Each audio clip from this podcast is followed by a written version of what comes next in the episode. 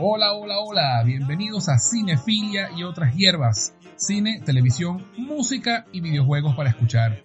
Este es nuestro segundo episodio, luego del éxito del anterior en el que el periodista Pablo Sánchez Noguera y yo conversamos acerca de las 10 mejores películas basadas en libros de Stephen King. Si aún no lo han escuchado, háganlo, no tiene desperdicio. Eso sí, terminen de escuchar este primero. Hoy vamos a hablar de uno de mis espectáculos favoritos, el famoso conjunto de instrumentos informales Les Luthiers. Y hoy me acompaña en esta aventura musical Néstor Martínez, músico, cantante, compositor y fan acérrimo de Les Luthiers. Néstor, bienvenido a Cinefilia y otras hierbas. Gracias, José. Bueno, y amigo tuyo también, alto pana, para, Ah, decirlo en términos religiosos. Por supuesto, por supuesto, de muchos años. Claro, vale, y compartiendo esta, bueno, este, este, este gusto por, por esa agrupación espectacular que, que, te agradezco, como siempre te lo digo, a, a haberme presentado a Les Luthier, porque No, pues, definitivamente... Yo no podía dejar de presentarle Les Luthier a un músico. O sea, eso era una cuestión que, que tenía que pasar. sí, Yo sabía que tú, lo ibas, que tú lo ibas a valorar mucho más que, que cualquier persona que no es músico, sino que lo ves en otro, en, en otro nivel. te la debo. Eso, eso, eso. Toda- ya, encontraremos, ya, ya encontraremos algo que no, que, con lo que me lo puedas pagar. Seguramente, seguramente. Debo decirles que muy pocas personas de nuestra generación conocen a esta fantástica agrupación que ya tiene 53 años de carrera artística. Pero Néstor, siendo músico, no solo los conoce, sino que los valora y aprecia, como decía hace un momento, más allá de la comedia, que es muy, pero muy buena, y por eso quería que me acompañara en este episodio. Pero antes que nada, solo para quienes no los conocen, ¿quiénes son Les Luthiers? Bueno, Le Luthier es un grupo argentino, nacido, imagínate, en el año 1967, quizás un poco antes, ya con el nombre Le Luthier oficialmente, en 1967, conocido, bueno, en prácticamente todos los países hispanohablantes, que utilizan la música como un, digamos, elemento central de sus actuaciones, incorporando instrumentos eh, que simulan elementos formales, pero elaborados con materiales de la vida cotidiana, y de ahí su nombre justamente Luthier, que es precisamente la palabra que en francés se utiliza para eh, designar al creador, ajustador, a la persona que se encarga de reparar instrumentos musicales, específicamente los de cuerda. Así es. Y han recibido numerosos premios a lo largo de su carrera. Entre ellos han ganado un Grammy Latino, especial a la excelencia musical en el 2011, y la Orden de Isabel la Católica por su trayectoria en el 2007 en España, por supuesto. Fueron declarados ciudadanos ilustres de Buenos Aires y visitantes ilustres de muchas ciudades de Hispanoamérica. De hecho, en sus inicios, eh, Uruguay y Venezuela eran los países que más visitaban, venían muchísimo para acá. En el 2012, el Reino de España les concedió la ciudadanía española por carta de naturaleza, algo muy especial que solo le dan a personas de particulares méritos. Y en 2017 se ganan el premio Princesa de Asturias de la Comunicación y Humanidades, lo que coincidió con el quincuagésimo aniversario de la agrupación, imagínate, es decir, 53 años a la fecha de estos señores que, bueno, son unos genios. Ahora, Néstor, cuéntame un poco cómo empezó tu amor por el luthier. Ya tú comentaste que fui yo el que te los presenté, pero cuéntame un poquito más cómo fue eso, cómo fue esa reacción tuya cuando los escuchaste por primera vez. Bueno, me acuerdo que era con el número Perdónala. El bolero, bolerolo, es que creo que ellos siempre Bolerolo. me llama siempre la atención ese ajuste que ellos hacen de no solamente del nombre, sino que le ponen un género. Entonces, Sí, en efecto, creo que Perdónala, creo que era bole, bole- bolérolo. Una cosa así es la, bol- bolérolo. Eh, Una cosa así le ponía. Entonces, Bueno, me, lo colo- me, me, me pusiste el número, perdónala. Comencé a verlo. Te voy a confesar que al principio dije, bueno, pero ¿qué es esto? Estos señores aquí tocando una guaracha. ¿Qué, qué, qué locura es esto? Hasta que se empieza a desarrollar la historia que, bueno, ya todos sabemos y, y quien conoce el Lelutier, creo que es uno de los, de los números más famosos. Y creo que es un número bastante bueno para iniciar a alguien en, que conozca Sí. el Lelutier. Sí, sí lo es, sí lo es. Es un número bastante famoso. Y Bueno, de de- todas maneras, los de, de los de, los detalles de los números ya veremos qué pasa en el top. pero- Claro, claro, claro. Allá vamos, pero bueno, un poco ese fue, ese fue mi primera experiencia. Te confieso que al principio, bueno, pero ¿qué, me está poniendo José Enrique? Y luego, y luego sí, bueno, no, imagínate, oye, pero ponme otro. Vimos varios de los que vamos a mencionar más adelante de ese- esa noche en tu casa. Este, y nada, bueno, pues, imagínate. Es un impacto, como tú decías, cuando uno es músico, valoras otras cosas, ¿no? Valoras todo, todo el espectáculo integral que estos señores logran, digamos, am- eh, eh, ¿cómo se llama? Apuntalar en ese, en ese, en, los números, pues. No solamente es el guion en clave de humor, que además los tipos tienen el talento de hacer reír, que no es algo fácil. Correcto. además, por supuesto, sus condiciones musicales extraordinarias, que bueno, ya tú y yo que lo, que lo hemos hablado en otras ocasiones, por ejemplo, por poner un ejemplo, eh, Carlos Núñez, él es pianista, básicamente, pero ejecuta percusión, ejecuta guitarra, canta, o sea, tienen, y así son todos, ¿no? Uno más tirado hacia el instrumento de cuerda, el otro más hacia la percusión, pero finalmente termina ejecutando cualquier cosa.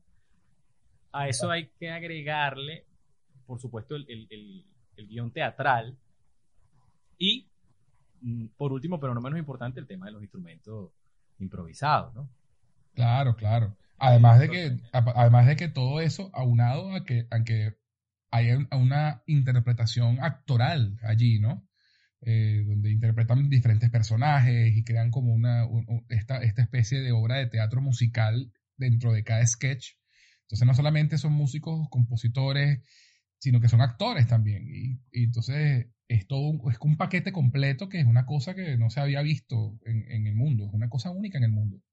Correcto. Bueno, imagínate tú cuando nacieron. Ahora quizás, bueno, nosotros, hay tantas cosas hoy en día, pero imagínate el año 67, por ejemplo. Exacto, exacto. El impacto que puede haber tenido un grupo completamente distinto a cualquier cosa. Bueno, de hecho yo más o menos, sobre todo trabajando acá en la investigación de, la información eh, base de lo que, de cómo se formaron, leía que, bueno, ellos se, se conocieron en la universidad y tal, y entonces era un grupo mucho más grande, este, que se llamaba I Musicisti. Ellos comienzan a hacer los números. De hecho, hicieron 57 espectáculos. Me sorprendió el número. Pensé que habían sido mucho menos. Pero bueno, tenían toda una orquesta. Ellos, eh, eh, los, músicos que conocemos, digamos, los tradicionales, los cinco tradicionales. Y estaba Gerardo Mazana, que bueno, que digamos es el cerebro, el creador de. El fundador principal. El fundador y además era el, el, que hizo los primeros instrumentos, el que escribió el primer guion que era una cuestión, no me acuerdo cómo era que se llama, hace poco lo vi. La, cantata laxatón, creo que. Esa misma, esa misma que la, que, por cierto hace poco lo vimos en, el especial este que me mandaste. Sí. Y bueno, imagínate, o sea, antes, antes del año 67 ya esta gente estaba trabajando, entonces el, espectáculo por supuesto fue un éxito y empezaron a llamarlos de alcaldías, de, de universidades para que presentaran el asunto y tal. Y bueno, hasta que derivó en lo que ya conocemos actualmente. Tiene que haber sido sorprendente, o sea, tiene que haber sido un impacto para la gente. Sí, sí, no sé, como los Beatles, como algo... Exacto, esa, esa es la, analogía perfecta. Es como que de pronto apareció esta gente a hacer este tipo de música, este tipo de humor, todo en un solo paquete y, y eso no existía, no existía algo así antes. Y me, atrevo, me atrevo a decir que, bueno, a pesar de que no, obviamente no puedo conocer todo lo que existe en el mundo, no destaca otra agrupación como esta a nivel mundial hasta los momentos. Yo no he visto nada parecido. Sé que aquí en Venezuela se, se existió la, alpargata cantorum. Ajá, alpargata cantorum. Que era, un, era un, algo muy parecido eh, de, humor musical. Sí, ellos manejaban una Pero bueno, en otro concepto. Era muy bueno igual, Exacto, sí, sí. Pero no, no, a esta escala. No, exacto, no, no, ojo, sin ánimos de menospreciar el trabajo de, por supuesto, la gente de Alpargata Cantorum. Lo que quiero decir es que la integralidad del Luthier eh, bueno, lo que decía al principio, ¿no? Todos los elementos que ellos suman. Yo, no, yo particularmente, bueno, alguien que escuche el podcast si nos hace llegar información de, de un grupo que, que, que, digamos, recoja todos los géneros o los, las ejecuciones que ellos manejan, yo no lo conozco, no conozco otro igual. Exacto, sí, sí, e, es eso. Por eso hablaba de la escala. O sea, estos tipos no solamente cantan, tocan cualquier cantidad de instrumentos, más los instrumentos informales creados de, estos eh, objetos cotidianos, hacen un violín con una lata de jamón plum roll y, y hacen, y hacen un, un, xilófono con una máquina de escribir, o sea, unas cosas locas. Que, que, eso, eso fue parte de lo, de lo innovador de ellos también. Y que, este y que suenan bien, de paso. Eso, eso, eso. De paso suenan bien. Sí, sí, no, es increíble. Entonces, bueno, y adicionalmente, la razón por la que hoy hablamos de Les Luthier es porque uno de sus miembros más icónicos, Marcos Munstock, la voz narradora de los shows, falleció el pasado 22 de abril, a los 77 años. Eh, y quisimos hacer un pequeño homenaje hablando de la agrupación en la que trabajó por tantos años de su vida y que nos, nos ha traído tanta alegría. Recordemos también que en el 2015 falleció Daniel Rabinovich, que era el otro miembro icónico, porque digamos que de, sus miembros, eh, digamos los, cinco miembros que son los que más tiempo estuvieron juntos, que eh, Daniel Rabinovich o Rabinovich y Marcos Munstock eran como los que más destacaban.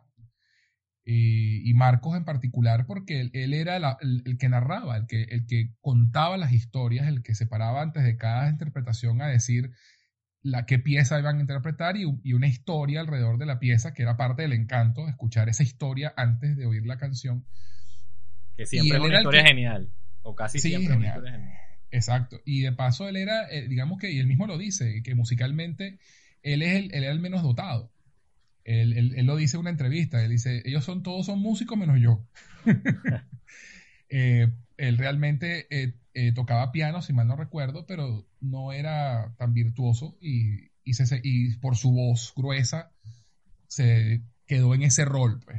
Él, siempre se, reía diciendo que él siempre lo ponían a hacer de psicólogo o lo ponían a hacer de, de, locutor porque la voz que tenía era bastante particular, lo gruesa y, muy divertido de paso, un excelente actor. Yo creo que Marco nació para eso, para, ser el narrador de Lelutier, no, hubiese sido igual, no sería igual. Sí, sí, sí, ciertamente.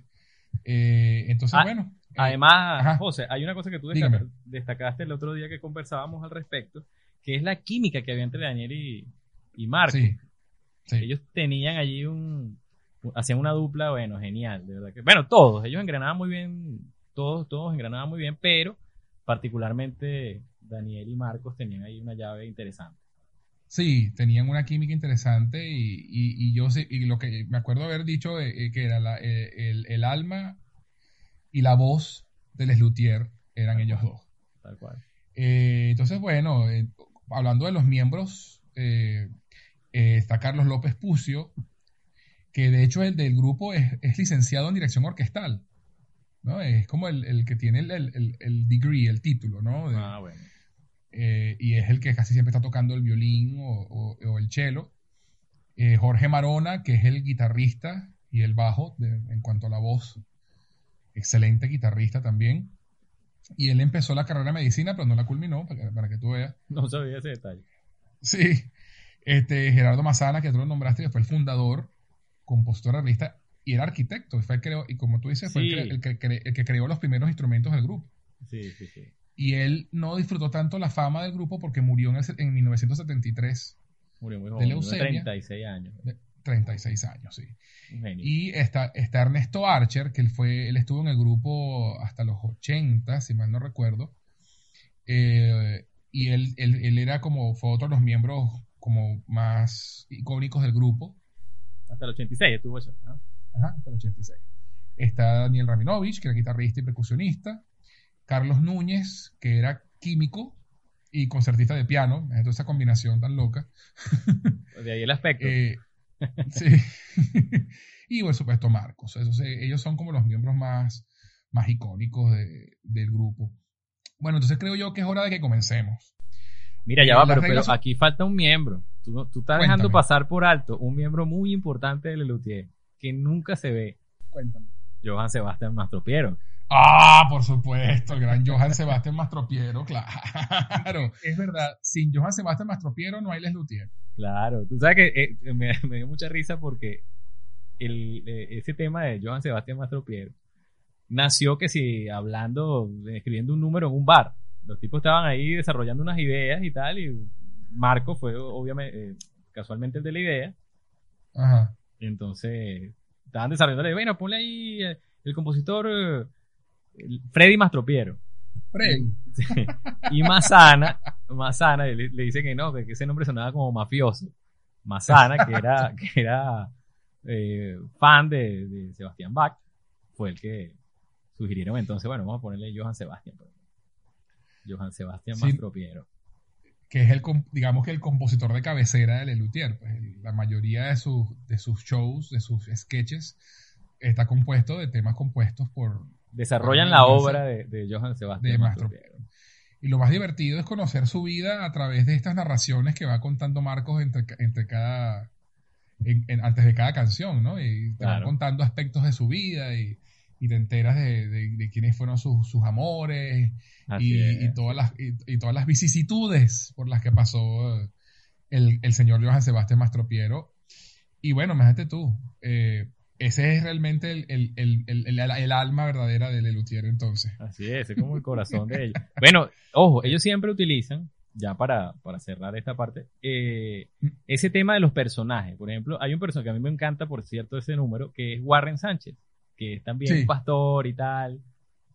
Eh, un pastor como religioso, no sé qué, y el tipo tiene, bueno, está en Miami, no sé cuánto, un número buenísimo. Pero siempre tienen, que si Salibaba, Manuel Darío, eh, Dorival Lampa, siempre, siempre hay... José Duval. Exactamente, siempre hay detrás de la, bueno, por supuesto para, para darle un esquema eh, de, obra formal, siempre está, aparece por ahí el compositor o los personajes que tienen que ver con la, con la historia. Pues. Exacto, exacto. O sea, porque no, no el 100% de, de las obras son de, de Johann Sebastian, pero ciertamente es como el compositor de cabecera de ellos, es el al que ellos más recurren. Bueno, entonces ya hecha la introducción, para los que no lo conocen, ya saben quiénes son, y luego de que escuchen esto y escuchen el top, nuestros top, eh, podrán ir a YouTube, que en YouTube se encuentra todo, todo, todo. Y pueden darse un maratón ahora en estos días de cuarentena eh, riéndose un buen rato. Vayan y cambien su vida. Eso, cambien su vida. Y si son músicos y no los conocen, vayan, más que todo, vayan y escuchen para que se les vuele la cabeza. Bueno, al igual que en el, episodio pasado, las reglas son las siguientes. En este video hicimos nuestras listas independientemente uno del otro y no sabemos qué rutinas elegimos ni en qué orden están. Empezaremos con la número 10. Si la que él eligió como 10 yo la tengo en otro ranking, igual hablamos de ella en ese momento. Y luego yo digo mi número 10 y así sucesivamente, excepto si está en el top 3. Si, por ejemplo yo digo una en el top 8 que está en el top 3 de Néstor, hablamos de ella cuando lleguemos al top 3 de Néstor. ¿Copiado? Copiado. Perfecto.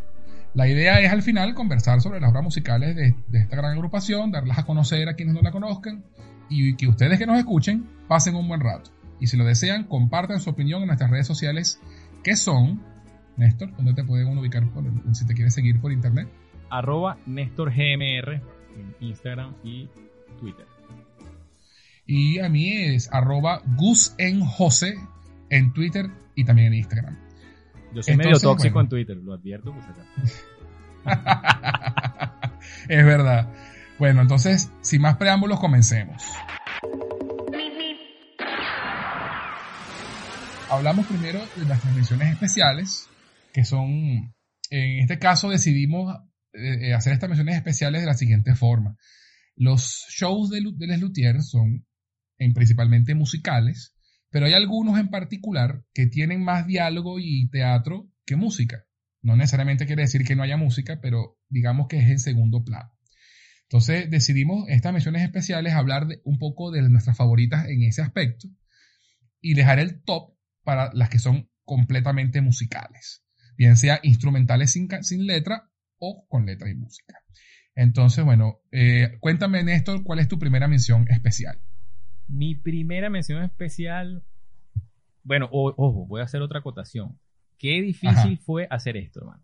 Oh, sí. Escoger solamente 10 números de Lelutier, darle además un orden de cuál te gusta más.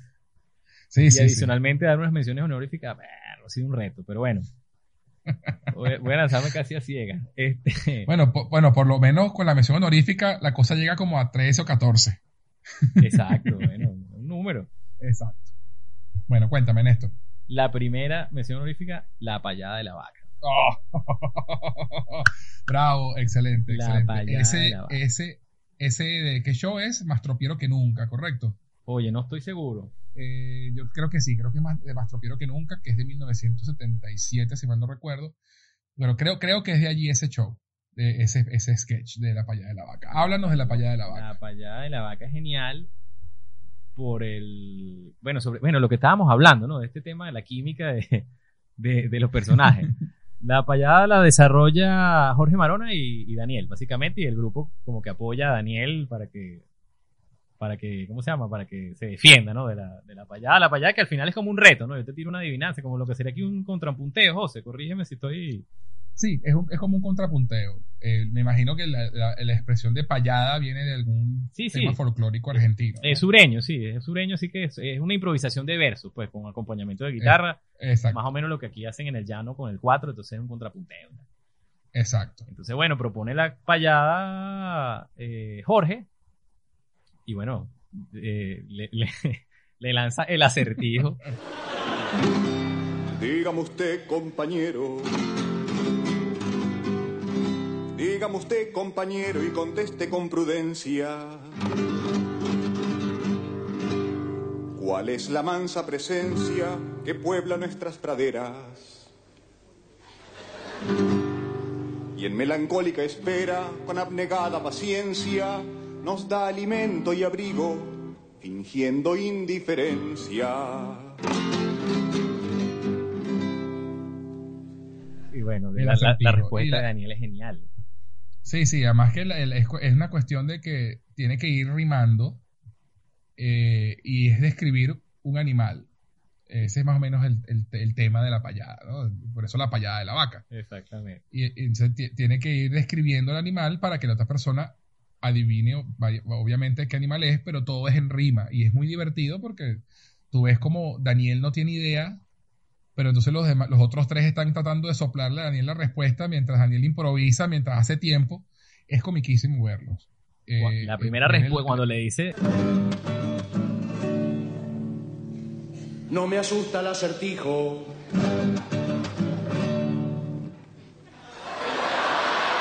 Para, porque la, la payada tiene ocho coplas, ocho, tiene una estructura, Ocho versos. ocho versos, Sí, correcto. claro. Ajá. Tiene ocho versos, y entonces la, la respuesta con la guitarra, taran, taran, taran, tan, no me asusta el acertijo, y ya.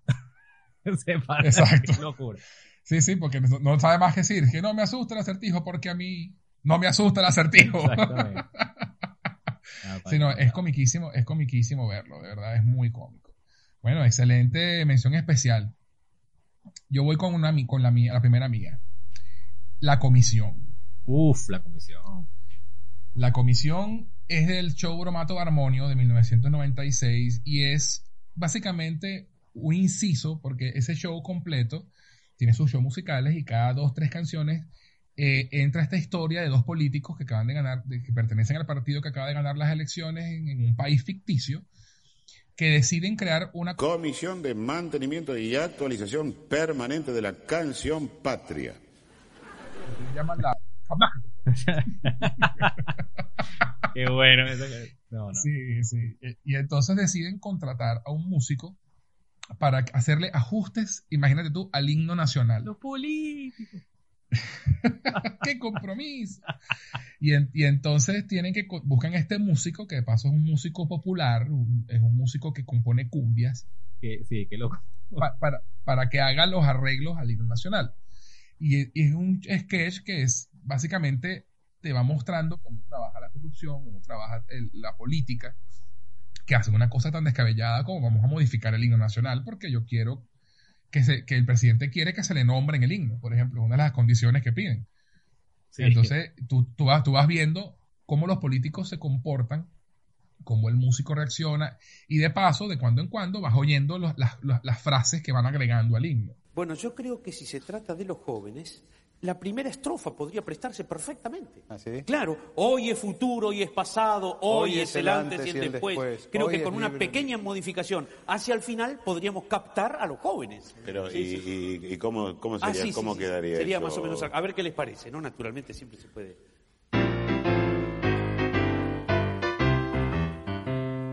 Hoy es futuro, hoy es pasado. Hoy es el antes y el después. Libre nuestra patria. Hoy es, hoy es, hoy es. Y, va complementado perfectamente con el show de Bromato Armonio, porque entonces hay canciones del, show que al final hacen referencia en, en- en- la comisión y al final es un todo gigantesco, hermoso y espectacular y muy divertido. Está en Misiones Honor- Honoríficas justamente porque es más el, la parte teatral de, de ellos conversando con el músico sobre los arreglos que los pocos momentos musicales que tiene, pero sigue siendo brillante por donde lo mire. Sí, Es fíjate, muy, muy bueno. fíjate lo interesante, un poco profundizando más, pues, si te quieres poner más filosófico, con el Adelante. tema de Lelutier, es, es- es eso que además es una denuncia social, lo que ellos hacen ahí en ese, en ese número. Correcto. O sea, mostrando eh, esas oscuridades también de los políticos, cómo influyen. Por lo menos hay una que nosotros siempre, eh, ¿cómo se llama? Hacemos, la usamos como chiste interno. Que, Sí. eh, el tema este, que es justamente de la comisión que él dice, me, temo que eso no se puede hacer, no, no, ya va, nosotros metemos y sacamos lo que queremos. O sea, los políticos Exacto. presionando al músico de manera que, mira, o sea, el poder tenemos nosotros, nosotros vamos a cambiar el himno. Y por, por un lado eso, ¿no? Por un lado la, Sí, es- ese, ese componente de- que también pasa en el sendero de Warren Sánchez. Eh, sí, para que de repente me salga un poco, pero, pero es eso, ¿no? Es, es- es- es la parodia de una situación real. En, en el sendero de Warren Sánchez, que lo voy a mencionar porque no lo tengo en, en- en ninguna honorífica ni, ni tampoco en top, pero genial. Este, ellos, ellos, por ejemplo, hay una parte que hay un loop que siempre repiten con el tema de que cualquier cosa que se dicen durante el número, qué sé yo, eh, yo leí el libro, no, eh, Warren tiene todas las respuestas. Entonces el narrador, que es Marcos, dice que usted lo puede conseguir en el hall del teatro. O sea, siempre Exacto. vendiéndote el, el producto. ¿no? El producto de nosotros, de, Sí. esta congregación religiosa, te está vendiendo el producto para que vayas y lo compres. claro. Eh, ahí hay una Sí, denuncia. sí, no, es genial. Ahí hay una Sí, denuncia. genial. Y lo mismo pasa, eh, ¿cómo se llama? Con la comisión.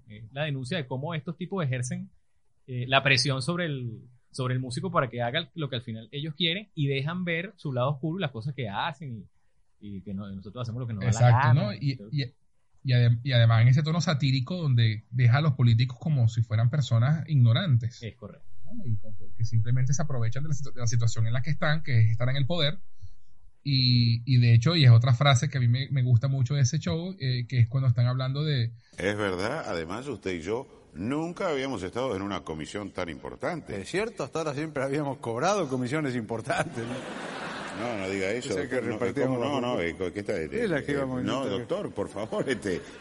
Ah, este, eh, qué ocurrente, doctor. sí, exactamente. porque es primera vez que el, que el partido está en el gobierno. Entonces, bueno, muchos latino- eh, personas latinoamericanas pueden identificarse con ese tipo de cosas. Claro, es que incluso el nombre, el nombre está pensado Sí, sí. apuntando para allá, pues, la comisión. Claro, la comisión que es el doble, el doble, el doble significado de la comisión que se junta para hacer esto y la comisión económica que cobran. Y ese componente siempre Sí, disparatado de, por ejemplo, el músico compone cumbia. Entonces, claro, buscaron a cualquier loco para que sea el himno y bueno, viene este, este loco a componer cualquier cosa. El asunto disparatado de- Exacto, De, de que siempre Lelutier le deja ahí al, al show, ¿no? Sí, por eso que lo dicen ellos en el show. No, hay que buscar un músico de renombre, un músico de talento. Sí, una de las dos. Es así, es así. Bueno, buenísimo. Eh, dime tu segundo, tu segunda mención especial, Néstor. Ajá, la segunda mención especial. se la- bueno, lo que pasa es que mm, es, es- es un número, pero es bastante cortico. La vida es hermosa. Ah, La vida es hermosa. ese, ese es genial. Ese es el, el- el asistencia al suicida, ¿no? Que es el Exacto. El show. Bueno, el, el género es disuasidio. disuasidio, exactamente. La vida es hermosa el título y el género disuasidio. De Bromato Armonio. Por cierto, la obra que tú, De broma. de que tú, y lo voy a decir en este podcast, que, que, que quede grabado para siempre, que nunca te voy a perdonar que hayas ido a verle. Ese show de Bromato Armonio en Teresa Carreño. Tuve la oportunidad, la suerte en el, en el 2002. Con toda mi envidia. Eh, sí, sí. Dilo, dilo, con toda mi envidia. perfectamente. Tuve la oportunidad de ver la última vez que Les Luthier vino a Venezuela, que fue en el 2002, con ese show Bromato Armonio. Eh, en ese punto, hago el inciso, yo solamente conocía a Les Luthier por sus discos de audio, nunca los había visto en video. Y Wow, entonces, más obviamente, impactante todavía. el, impacta, el impacto fue mucho mayor porque no, primero no conocía ninguna de las obras que estaban en Bromato Armonio y segundo no los había visto interactuar en el escenario, cosa que te cambia por completamente la perspectiva de escucharlo solamente, escucharlo solamente en audio. Entonces, bueno, sí, los vi en el 2002, muérete de envidia, I'm sorry. y ese show además es impresionante, ¿sabes? Bromato Armonio es uno de mis Sí, shows sí lo es. Muy bueno. Eh, De hecho, es el, es el show más comercial, diría yo, el más fácil de digerir Sí, para alguien que, nunca, que no ha escuchado nunca Lelutier. Es el show perfecto para presentarte a- al, al grupo. tú lo viste hecho, con, perdónala. con los cinco originales, ¿no? Correcto, sí, los vi con los cinco originales. Ibas a decir algo de perdón. Este, ¿no? Que, el- que pues, Perdónala, que nos nombramos hace rato, que es una buena canción para, para introducir a alguien a Lelutier, es parte de ese show. Sí, Ese show en general es un show bastante fácil de digerir y, y muy divertido. Y tiene la comisión también. sí, sí, sí. sí. Entonces, es fantástico. Voy a hacer un sí, pequeño entonces- inciso aquí, aunque íbamos a hablar de, este de La vida es hermosa, pero fíjate ahorita mencionando que tú viste a Lelutier en el 2002, yo me puse a investigar qué tanto habían venido ellos para acá y vinieron muchísimo, entre el año 74 y el año 88 y el año 90, vinieron casi que, que un año sí, otro- 1974, 76, 78, 80, 82, 83, imagínate seguir. Luego en el Sí, sí. 86, 88, 90 y luego la última vez que tú los viste en el 2002. O sea, vinieron Sí, sí. ¿cuántas veces? Bastante, sí. Eh, Ellos, er- es que, bueno, Venezuela y Uruguay fueron los dos primeros países donde empezaron sus giras internacionales. Ellos les encantaba venir para acá. Bueno, pero habla bien del nivel cultural de Venezuela. Por lo, menos de ese entonces. además- y además en el tres, exacto, y además en el tres Carreño, que es un teatro. Sí, sí, se presentaron también en el. Teatro Municipal. O sea, sí, Sí. sí, estuvieron. Sí, sí. Fan- fantástico. Eh, lástima que, bueno, después de todas las cosas que han pasado acá, dejaron de venir y, y bueno, y ahora el grupo está integrado por, solamente quedan dos del, de los, del, grupo, del grupo original, Sí. solamente quedan dos, que es. Marcos López Pucio y Jorge Marona, son los únicos que quedan y los demás son nuevos integrantes. Sí, así es. Eh, pero bueno, cuéntame entonces, ¿por qué te gusta tanto eh, el disuasidio? Bueno, nuevamente el tema disparatado. O sea, imagínate tú que tú llamas a una línea porque tú te quieres suicidar, entonces es una línea de atención al suicida. Exacto. Este tipo, ah, bueno, además nuevamente Daniel. ¿no? Yo- es muy, es muy difícil también, así como escoger un número, escoger un integrante que te guste más, ¿no? Pero Daniel es genial, todos son geniales, pero Daniel tiene una gracia única. Dan- bueno, yo, yo Daniel, Daniel es mi favorito. Es que Daniel Siempre es, lo es fue. fuerte, de verdad que Daniel es impresionantemente bueno. es demasiado talentoso, Sí. es demasiado gracioso. Bueno, Sí. eh, un infinito, etcétera. Pero entonces Así Daniel es. el recepcionista de esta línea de atención al suicida, llama a un usuario. Entonces, bueno, Daniel empieza a hacer su trabajo de convencer al tipo porque ese, ese es disuasidio, ¿no? Empieza a convencerlo de que no, vale, Exacto. no cometas esa locura, pero si la vida es hermosa y por eso se, se llama así. Hasta que el tipo empieza como a caer en sus propias desgracias Exacto. y bueno, termina casi que, no, vale, que es la vida. Entonces el, el hombre por allá, por la otra línea, como que le dice, bueno, pero tú no me dijiste que la vida es hermosa. ¿Qué va hermosa va a ser la vida? ¿Quién le dijo esa mentira? Entonces, bueno, el disparate de, Además de- que, de- eh, de- de- eh, de disuasidio, ah, bueno, no, yo también soy cliente, yo, también soy usuario de esta línea. Exacto. Además que es comiquísimo porque entonces lo ponen en espera. Es ¿no? correcto, lo, sí, lo- sí. y lo sí. ponen, y lo ponen, y lo ponen, apenas atiende el teléfono, lo ponen en espera y empieza a sonar la música de espera, que es obviamente el grupo interpretando música. Y tiene, eh, y, y bueno, me atrevo a hablar de una de las, de las mini temas que tocan allí, que, que empieza, este tiene grandes deudas, no me importa, no me importa separar, el- el- este es muy tartamudo, no me importa, no me, me importa. A este su mujer lo engaña, no me importa, no me importa. Lo engaña con un barbudo, no me importa. Elegante y muy forzudo, no me importa. Le decimos el cornudo, no me importa. Es, es- es genial, es genial. Ah, sí, es por genial, donde la mire, con Sí, toda la sí, sí, genialidad. de- Es divertidísimo. Sí, señor. Bueno, eh, voy con mi tercera mención especial. Vamos a hablar de cuatro cada uno. Eh, mi tercera mención especial es Esther Píscore. Uf, eso es honorífica. Eso es icónico. Genial, sí, genial, totalmente. bueno.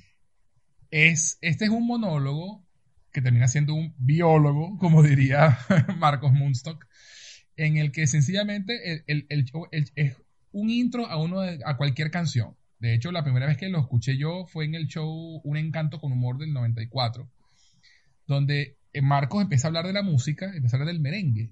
Digamos que el merengue es un ritmo musical muy festivo, muy animado, muy difundido en muchos países de Latinoamérica, incluso en España, Y que se trata de un ritmo musical, Ramírez, estoy hablando solo. Estoy haciendo un monólogo cuando esto debería ser un biólogo. Le ruego, le ruego que intervenga porque además este, estamos hablando de un tema que yo sé que usted maneja a la perfección. Estamos hablando del merengue. El merengue es un delicioso postre. Es un pequeño pastel o pastelito de forma ahobada o ahuevada que se logra batiendo las claras de huevo a punto de nieve, se lo mezcla con el almíbar y se lo hornea 20 minutos. Una vez horneado se lo retira sigilosamente No, no, del este, horno para que un, no se pequeño, un pequeño malentendido. Yo me refería al merengue, pero en tanto danza. Se baten las claras de huevo a punto de nieve, se lo mezcla con el almíbar y se lo hornea 20 minutos. No, no, Una vez- danza, danza de... Bueno, se puede danzar mientras se hace el batimento, ¿no? a hablar de merengue, uno en la música y el otro en, en- se baten las claras de huevo, se le echa sobre... Y ahí se van 25 minutos de ellos dos y no hay un segundo desperdiciado. Es una cosa, pero que, te- que, que uno se le, se le duele la barriga de tanto reírse. Es buenísimo, de verdad. que- Porque es, es- es de, es de- es de nuevo la química entre, entre Daniel y, y Marcos, que es una cosa que, que es impresionante. Y, y- y de hecho hay un, un- hay un momento del show donde los dos empiezan a hablar al mismo tiempo. Uno hablando del merengue, Sí. de la danza, y el otro hablando del postre. Ninguno de los dos se equivoca. Y cuando el, el- el Daniel nombra que es el- del tamaño de una sandía, el otro se voltea, ¡una sandía! o sea, como- o sea, se, se estaban escuchando. O sea, una cosa, pero impresionante, impresionante. Bueno, lo- Y, y se llama Esther, y se llama Esther Piscore porque en un momento se empiezan a hablar en inglés Ah. porque se van por mil tangentes. Se van por mil tangentes. Es como una película de cantinflas condensada en 20 minutos. Y el, cuando donde Daniel es cantinflas y Marco es el, el, que, está, el que está tratando de entender que, de qué carajo está hablando, ¿no? Y, y llegó un momento donde empiezan a hablar en inglés.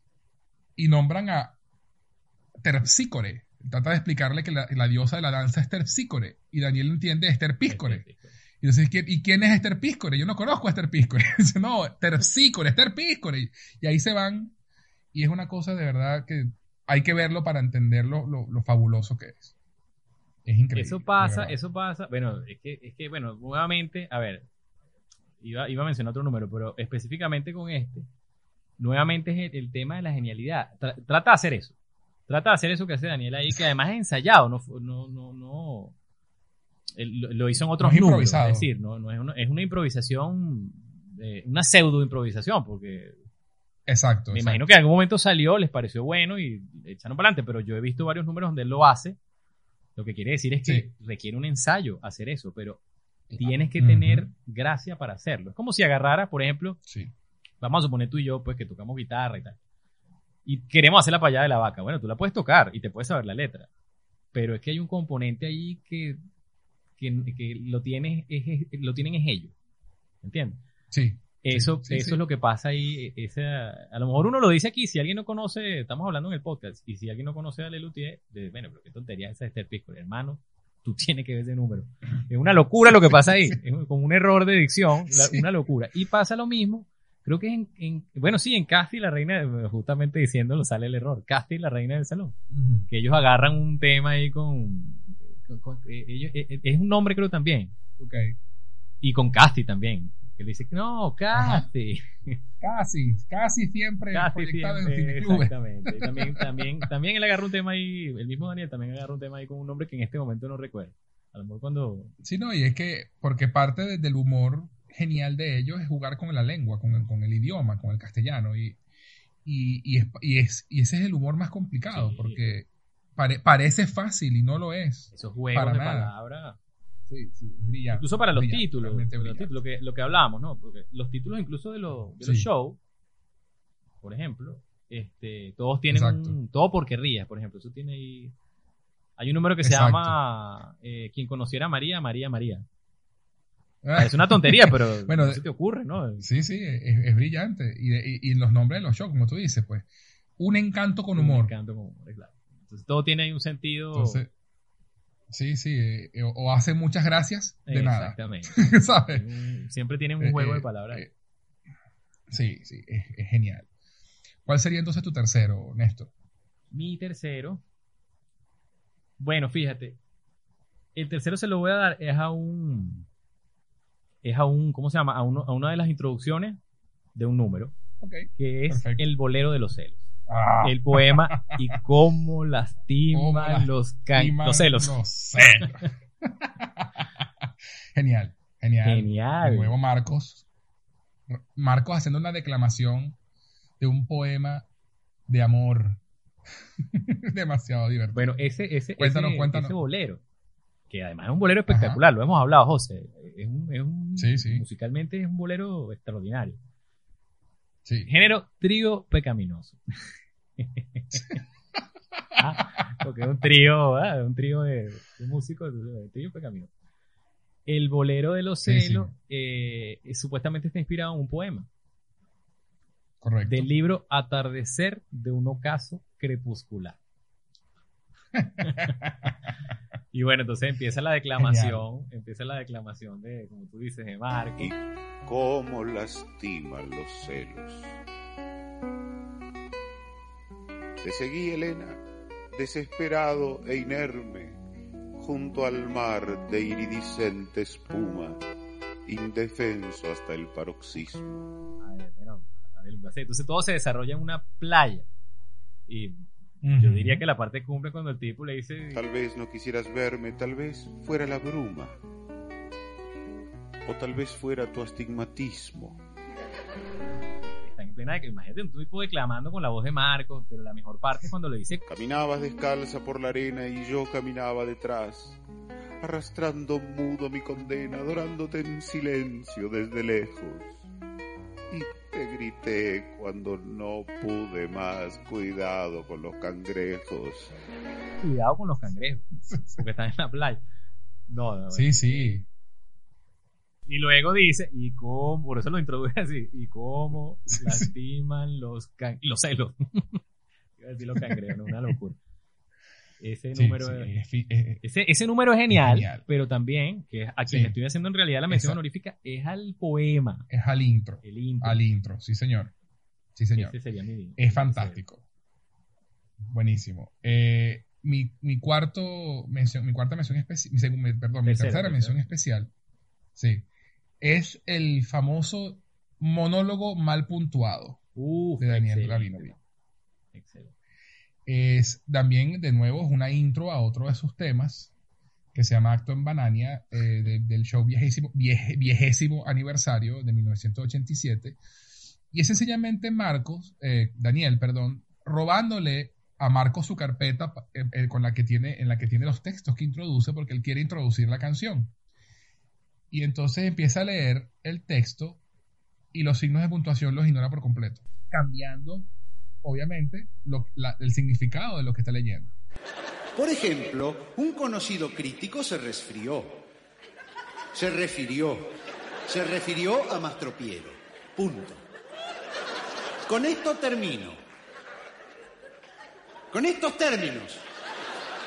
Le falta el. Con estos términos. No le han puesto. ¿Cómo es? Arriba la T. Ahí. A veces se borra. ¿Cómo es? La diéresis. No tiene. Mastropiero se ha creado fama de artista espiritual, pero come todo. Pero con métodos. Con métodos pocos, claro. Con métodos poco claros. Pero lo divertido es ver a Daniel, porque es lo que tú dices, ¿no? No es solamente escribirlo y leerlo, sino actuarlo. Y, con la, la gracia y la chispa de, de- de hacerlo como lo hacía Daniel. Y es cosas, cosas tan tontas como decir, y le contestó, ha batido un huevo. Ah, No, ha batido un nuevo fracaso. O sea, y, es, es comiquísimo verlo. Y, y también esa es otra de las que la primera vez que lo vi, yo lloraba de la risa, no podía parar. O sea, una cosa impresionante. Idem, idem. impresionante. Suscribo eso. es- es- y, y es ver, es, es- una cosa es que nosotros, como dice Néstor hace rato, dijo, una cosa es que se los estemos diciendo acá y otra es que lo vean. Sí, si tú, te- si tú, si tú, no, lo, hay, si tú no- lo... no hay forma de hacerle justicia. Sí, chamo, en serio. Porque si tú lo analizas acá en frío, bueno, parece una tontería, pero el número es genial, como todos los números de él. Sí. Sí lo es, sí lo es. Entonces, ¿cuál es tu cuarto, Mr. Néstor? Ok, luego, eh, eh, parece que esto... Yo te voy a decir la verdad, tengo, tengo, tengo varias en lista y las estoy agarrando, porque es que son tantas y son todas tan buenas. Sí, sí, sí. Pero yo creo que le voy a hacer justicia aunque no, aunque esta, esta te lo van a hacer improvisada en realidad, y es un número. Y es el sendero de Warren Sánchez. Es tan bueno ese número. Ok, muy bien, muy Y- bien. y Es genial. Es, es un número, bueno, nuevamente la sátira de un, ¿cómo se llama esto? De un, un pastor un- evangélico. de sí, esto. bueno, no llamemos evangélico para no herir susceptibilidad. Es un religioso, un pastor y tal. Es un religioso, exacto. Y, y- y el tipo está en Miami, entonces tiene aquí sus adoradores que hacen, digamos, su servicio, su, su, su congregación, con Exacto. música, con testimonios, con etcétera. Entonces, fíjate, hay una cosa bien importante que, que creo que no la hemos mencionado hasta ahora, es los conceptos musicales tan, tan bien llevados. O sea, Sí, cuando es un bolero, es un bolero. Y los tipos manejan Así es. perfectamente el concepto. Cuando, Sí. por ejemplo, a ver, pero no quiero, no quiero mencionar lo que viene más adelante. pero, por ejemplo, a ver, de Claro, lo que, de claro, lo que tengo acá. eh, ajá, Nuit de París. Tú la Ajá. escuchas una canción francesa. exacto. Y, y suena Totalmente. con los instrumentos, el bandoleón, el, asunto, todo. todo eh, eh, Sí, o, o se van a cantar, si cantan un tango, se lanzan todo el tango. concuerda con el concepto de lo que están trabajando. Y eso es genial, además. Cuando tú escuchas el sendero de Warren Sánchez, tú sientes que estás realmente viendo un servicio religioso con unos tipos que comienzan una canción. Prepárate, hermano. Pronto Warren vendrá y con él volverá, volverá la esperanza, con él volverá.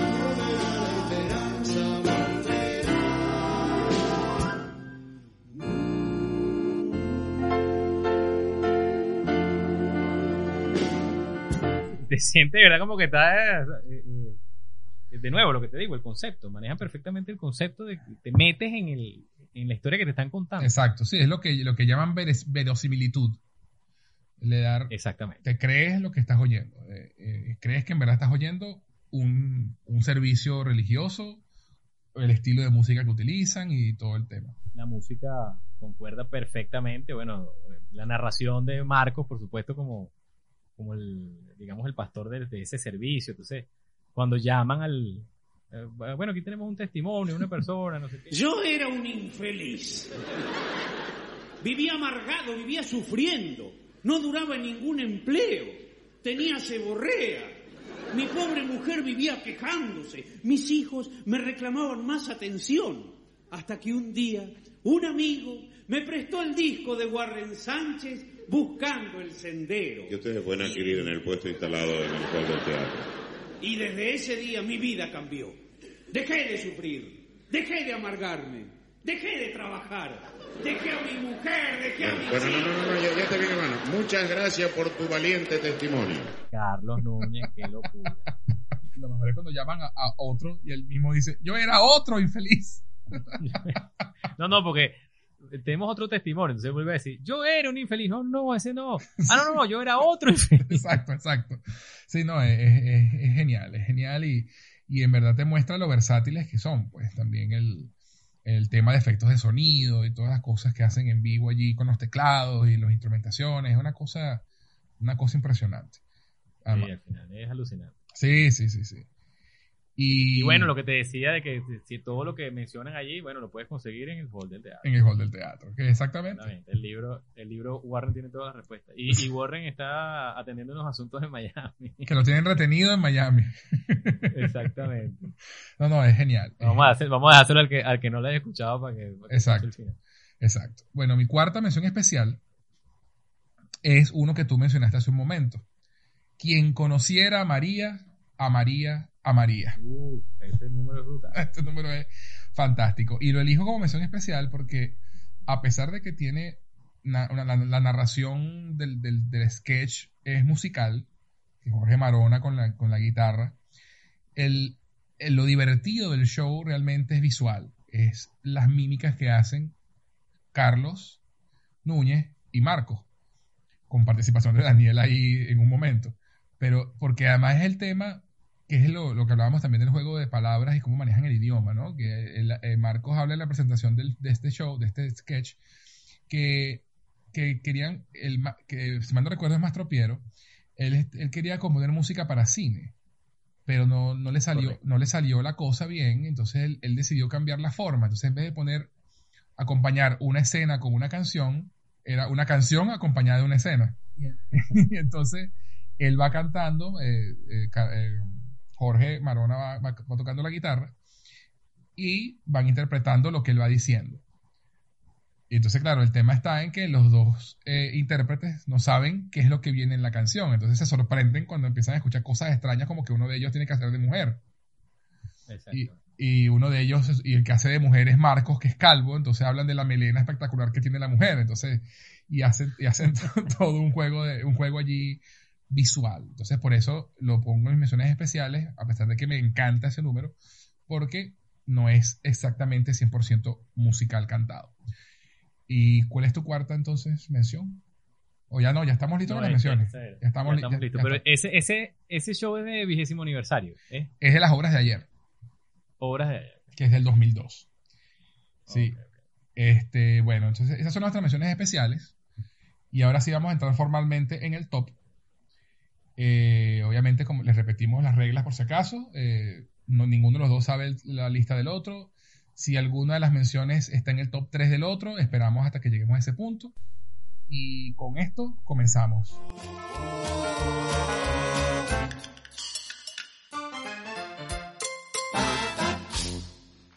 Néstor, Comienzo yo. sí señor. El invitado siempre comienza. Excelente. Bueno, Bolero de los Celos. Oh, que ya lo habíamos nombrado. Y fíjate, ese está en mi lista, pero está en número 6. Así que podemos hablar de él ahorita sin, Ah, bueno. sin ningún problema. Podemos desarrollarlo. Sí, Lo- sí. lo men- le, le di mención honorífica al Al, te- poema. al poema de los celos. Pero fíjate, es tan bueno el número. Bueno, ya saben, los que- no lo hayan escuchado, eh, Exacto. altamente recomendable. Top 10 y, y, Y mención honorífica. mención honorífica. Trío pecaminoso, bolero de los celos. Así es. Es, es genial el bolero. Bueno, lo que hablábamos hace un minuto, eh, la, la música, un bolero espectacular, perfecto, a, tres guita- a, a dos guitarras y un, y un bongo que manejan ellos ahí. Sí, Este, las voces, hacen un juego de voces. espectacular. Y bueno, van desarrollando una canción que tiene cierto tono romántico hasta que por supuesto ellos meten su... Hasta que viene el twist. hasta que ven el twist. Y no, bueno, sí, y la- una- obviamente una- canción que habla de, de- de este, este, este tipo que está tan enamorado que siente celos de la luna que acaricia los cabellos de su amada, siente celos de, de- de todo lo que está cerca de ella.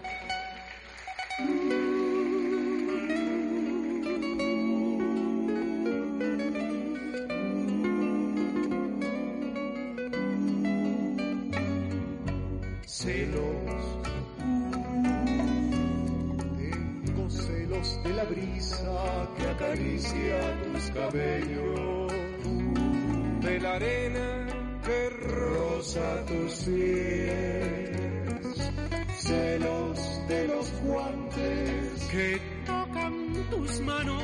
Celos del collar que toca tu cuello. Celos de la silla que usas para sentarte. Sí, bueno, obviamente sin, sin spoilear nada, eh, eh, la cosa se desarrolla a un punto en que tú dices, ok, ya va. Exactamente. es, es- es genial, es genial, de verdad. Pues la primera Y- parte, la primera parte es una canción romántica totalmente. Sí, completamente, completamente. Hasta que dice que, que le da, hasta que dice la parte de tengo sueño. Hasta ahí Sí, es romántica. sí, sí. So, el primer, el primer chiste. pues. el primer, el primer quiebre El primer eh, y, y de verdad es muy divertida y además como tú dices, de, de- de paso musicalmente es un bolero espectacular. Es un bolero muy bonito, sí. de verdad que sí.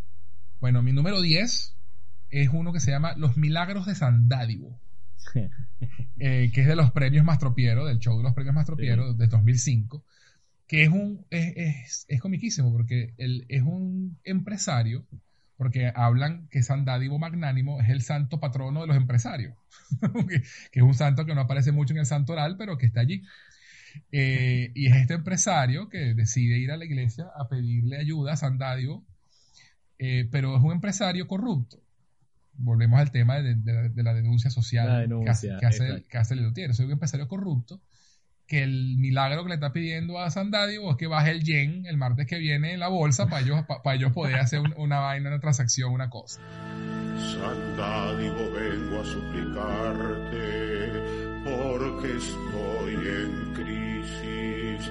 Quiero que aumentes mi fe, quiero que aumentes mi fortaleza y quiero que aumentes las ganancias de mi empresa. Entonces es este tipo pidiéndole al, a este santo que lo ayude a hacer una, una cuestión corrupta. Entonces, eh, Exacto, un negocio eh, eh, oscuro ahí. negocio oscuro, ¿no? Entonces es comiquísimo verlo negociar con el santo y con los acólitos que están en la iglesia, ¿no? Los muchachos del coro, que obviamente están tres de ellos en el coro que haciendo la, la interacción. Y es genial, genial, de verdad. es- yo me muero de la risa cada vez que lo escucho y es, y es un, es un show fantástico. fantástico. Sí, es muy bueno. Es Tu muy número- bueno. Tu número nueve. Mi número 9 es Kathy, la reina del salón. Música de cine mudo. Así mismo la sí, hace sí, sí, sí, sí, sí. Es, Es excelente. genialísimo también. Sí, además que es de esos shows que, que te muestran no solamente el- el- lo que hablábamos de la aptitud del- del- de la música, sino la comedia física, ¿no? Tiene todo un, un montaje en escena, en escena que, que es espectacular. Cuéntanos un poquito sobre Katy. Kathy es un. No, no, Kathy no, Kathy. Katy. Lo más destacado de esta etapa de Mastro Piero fue la música que compuso para acompañar un clásico del cine mudo, Cathy, la reina del salón. Casi, reina, por un pelito no fue reina. ¿Qué? Cathy. ¿Sos vos? El show es básicamente de cine mudo. Claro. Entonces, bueno, tiene, veo varias, hay varias, digamos, connotaciones o varias cosas importantes que puedes sacar de, de ese número. La primera de ellas, bueno, evidentemente la impecable actuación de ellos, ¿no?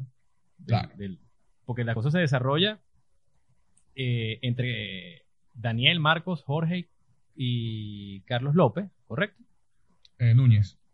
No, Carlos Núñez Ah, toca el piano. Ah, es verdad, es verdad. Carlos O sea, él, no, él, él él en teoría no ve lo que está pasando. Entonces, estos cuatro Claro. personajes desarrollan una historia entre ellos, supuestamente. Exacto, exacto. Mientras que eh, Carlos Núñez impecablemente toca el piano. Sí, es que está- está- están- recreando cómo era la- la- lo del cine mudo cuando, cuando la época, cuando esa época donde había un músico en vivo musicalizando, valga la redundancia, lo que veía la gente en la pantalla. Ellos están recreando eso. En esa época, una tierna adolescente llamada Henriette solía sentarse junto a Mastro Piero en la estrecha banqueta del pianista, vigilada de cerca por la madre, Madame Le Forquier. Con Henriette a su lado, Mastro Piero aporreaba el piano, ilustrando las películas que eran mudas. Henriette, por suerte para ella, era sorda. Y la madre, por suerte para Mastro Piero, era ciega. Musicalmente, este periodo de Mastro Piero no fue muy brillante, ya que entre la oscuridad de la sala y la turbación que le provocaba la cercanía de Henriette, Johann Sebastian terminaba tocando cualquier cosa. Por eso te digo, entonces, número uno, bueno, la, la actuación, la memorización de, de sincronizar lo Sí. que está pasando musicalmente con lo que ellos están haciendo. Cada personaje tiene una música. Sí, sí, sí, sí, sí.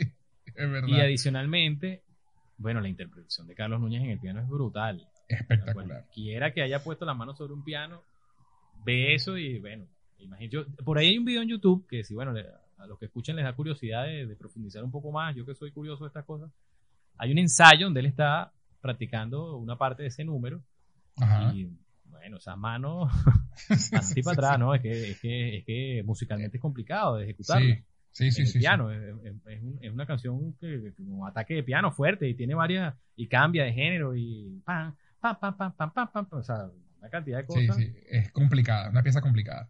Entonces, bueno, musicalmente espectacular, eh, la actuación y las sincronías. Yo no me imagino cuántas veces ensayaron eso. Sí. Y bueno, por supuesto, la. Bueno, y la- la- ese es del show, del show más tropiero que nunca, ¿no? Más tropiero que nunca. Sí, sí. Eh, que si, te, si te fijas, Carlos tiene un espejo retrovisor en el piano. ¿No te has dado cuenta? No me he fijado, supieras. Él tiene un espejo, él tiene un espejo retrovisor en el piano y por ahí más o menos es que se guía con qué está pasando con ellos. ¿No? Claro, bueno, tiene que haber un, sí, un indicativo por lo menos. Sí, sí, porque para poder él también como sincronizar mejor, porque si no de pura memoria es complicado. Pero sí, es una cosa fantástica ese, ese, ese show. Mi número 9 es uno que no es muy conocido, eh, que se llama Cartas de Color. Cartas de color. El show Hace Muchas Gracias de Nada, de 1979. Y es un... Este empieza con Marcos haciendo su, su, su usual introducción, pero en vez de hacerlo con el personaje de la carpeta clásico, él empieza ya en personaje. Y es, es de una tribu africana que está contando la historia de él y su sobrino. Entonces, eh, entonces él dice... Mi nombre es Oblongo, que en dialecto suajili quiere decir más largo que ancho. Conozco cada árbol de esta selva, cada sendero de mi aldea, cada historia de su gente. Cada historia. Ajá, ya. Ya sé cuál es, ya sé cuál es. Ya sé cuál es el número. No lo recordaba. Sí, es un número que no todo el mundo eh, eh, recuerda, pero fue uno de, los, de esos shows, porque yo creo que lo comenté hace un rato, no recuerdo, que yo empecé a escuchar a Luthier en audio. Sí. Yo no, lo- yo no lo escuchaba, no los había visto. Epa, por cierto, ¿tú no has contado cómo empezaste tú, cómo descubriste tú Lelutier? Es verdad. importante. Inciso, inciso, de verdad, tienes toda la razón. Inciso, entonces, acá un momento para contar esta historia. El papá de uno, de, de Fernando, de uno de mis amigos, uno de mis mejores amigos, eh, eh, eh, en paz descanse, el señor César, era un señor muy culto, un señor de verdad con un nivel de cultura que yo siempre respeté y admiré muchísimo. Además que era un extraordinario chef. Y él, una noche, estábamos reunidos en, en casa de, de Fernando, de mi amigo, echando vaina, conversando, oyendo música. Como siempre, pues. Como siempre, pues. Hicimos buenas tertulias en casa de Fernando. no, unas cervecitas, un dominó, una cosa. Y llegó el señor César, oyéndonos conversar y riéndonos, echando chistes estúpidos de adolescentes, eh, que nos dijo, ustedes en verdad se ríen de esas tonterías que ustedes dicen, esas pendejadas. Ustedes no han escuchado lo que es buen humor. Y el tipo agarró, sacó un CD, lo puso en el equipo y nos puso la serenata mariachi de Les Luthier. Música, mariachis. Diez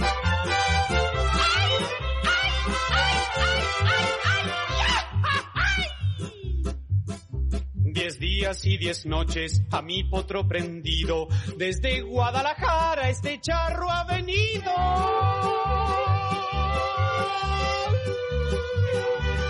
Y aunque estoy muy dolorido, el esfuerzo ha valido, pues tu amor me ha dejado estúpido. que es un eh, eh, impresionante. Es impresionante. Además que fue muy gracioso porque como en ese, en ese particular sketch de la Serenata Mariachi ellos hablan como mexicanos. Yo no sabía que eran argentinos. Claro, claro. Y, y, bueno, y ese disco tenía tres o cuatro o cinco temas. Uno que se llama Mi aventura por la India, Teresa y el oso, que es un cuento de hadas precioso, comiquísimo, que so- y son solamente de audio. Son, esto no, eh, aunque la serenata, la serenata mariachi en particular sí está en uno de sus shows más antiguos, Yo no estoy seguro si la he visto, de hecho. eh, sí, está en, unos- en un show de ellos que es muy viejo, que es en blanco y negro, pero este, La Serenata Mariachi, es uno de sus discos, pues, y ellos produjeron bastantes, algunos cuantos discos de audio solamente. Y ahí fue donde empecé a curiosear sobre quién eran estos tipos, pues obviamente, luego estando ya en la, en la UCB, eh, en la pasillo de ingeniería, donde uno conseguía las- los quemaditos, Claro. las los piratas, encontré Lelutier allí y bueno, ahí empezó a- empecé a ver los shows y me terminé de enamorar. Ya, pero así fue que los escuché por primera vez, pues gracias a- al señor César, eh, paz descanse. Una, una maravilla. Siempre se lo voy a, se lo voy a agradecer. Tremendo aporte. Entonces, bueno, volviendo al, a Cartas de Color, este, esta historia de, de este tío y este sobrino que tiene que huir de la aldea por culpa de la escasez de rinocerontes, aunque realmente esa no es la razón, pero no, no, lo, no lo voy a contar como Claro, para, claro. No spoile- para no spoilear. ¿Dónde estará ahora mi sobrino Yogurtu? Yogurtu, Ngue, que tuvo que huir precipitadamente de la aldea por culpa de la escasez de rinocerontes. Yogurtu, era el joven más apuesto y más hermoso de la tribu. Su piel era tan oscura que en la aldea le decían el negro. Su voz su voz tenía la sonoridad del rugido del león, la calidez del ronquido de la pantera, la grave aspereza del bramar del bisonte. Cantando era un animal. Y entonces este sobrino se va a Estados Unidos. Y entonces y se llama Cartas de Color, justamente el juego de palabras, porque es una carta entre tío y sobrino que son africanos. Y entonces eh, eh, me, me permito hacer un, un- un extracto de, de la- de una de las cartas donde le dice, por fin llegué aquí a los Estados Unidos. Mis primeras impresiones fueron digitales. Me las tomaron con tinta blanca. Y dice, y te cuento que no es cierto que todos los negros son discriminados en este país. Algunos negros son maltratados en otro país. El- el nombre- eh, las palabras mágicas eran eh, sin, Singui un- Singui Untumi. Untumi. Sí, sí, Singui sí, ya. Untumi. Sí, entonces, bueno, es esta historia de tío y sobrino contándose. Entonces, este sobrino quiere triunfar como músico en Estados Unidos y el tío le va aconsejando. Y bueno, es un show pe- espectacular, de, muy gracioso, donde al final terminan cantando en las, por las calles de Nueva York, como, dice, como dirían ellos, por las calles de Nueva York, un, un jazz, una cosa espectacular. Que suena a jazz, Entonces, bueno, seguramente. Sí, sí, sí, espectacular, espectacular. Ese es mi número 9. ¿Cuál es tu número 8? Mi número 8 nació con un nombre, pero el compositor Mastro Piero consideró que el nombre, que, ¿cómo es? Que la longitud del nombre no era adecuada. Mastro Piero en un principio bautizó su madrigal, como era costumbre, con el primer verso del poema. Lo llamó La bella y graciosa moza marchóse a lavar la ropa. Pero luego la longitud de este primer verso le pareció inadecuada para un título, de modo que rebautizó a su madrigal. Lo llamó La bella y graciosa moza marchóse a lavar la ropa, la mojó en el arroyuelo y cantando la lavó, la frotó sobre una piedra, la colgó de un abedul. Precisamente, Lelutier inicia su recital de esta noche interpretando de Johann Sebastian Mastropiero. Bueno, la bella y graciosa moza marchóse la colgó de un abedul. Bueno, te, cu- te cuento que ese está en mi top 3. Ese está Ah, en mi ok, top 3. lo dejamos hasta ahí. Entonces, ese lo conversamos entonces ahora cuando lleguemos allá. Mi número 8 es La epopeya de los 15 jinetes. Buenísimo. Ellos hicieron un, un festival folclórico en Cosquín en el 2015 y lo grabaron, fue, fue transmitido por televisión, que se llamaba Aquí Les Luthiers. Y eh, de ese show, que duró como 50 minutos, un show corto, ellos cierran con este tema que se llama La epopeya de los 15 jinetes. No he visto esa versión Y- de 2015. Eh, y es comiquísimo, es, es sencillamente un cuento sobre, sobre un grupo de jinetes, que son 15, Exacto. eh, busca- bu- buscando a un forajido. ¿no? Y lo gracioso es que tienen un solo caballo. Ese están los 15 jinetes sobre el caballo. Y, y bueno, es un tema folclórico, tiene mucho sonido eh, de la- del- de- mucho, mucho sonido de- de- del sur. Y, y bueno, a mí me gusta muchísimo este. Yo sé que este no es uno así muy conocido, y, y pero a mí me encanta, me encanta y me río muchísimo cada vez que lo veo. Y es, y es uno de los que más disfruto de ver y volver a ver. Es genial, genial. Y es genial, La es genial. el, además que- Euterio Man- Ma- el Euterio Manzano. Eleuterio Manzano, Eleuterio Manzano. Entonces, tiene cosas como eh, ¿Quién se robó tu epopeya? Caballito, caballito criollo. Soportas quince jinetes y sus órdenes altivas. Me imagino lo que piensas de sus madres respectivas. Genial.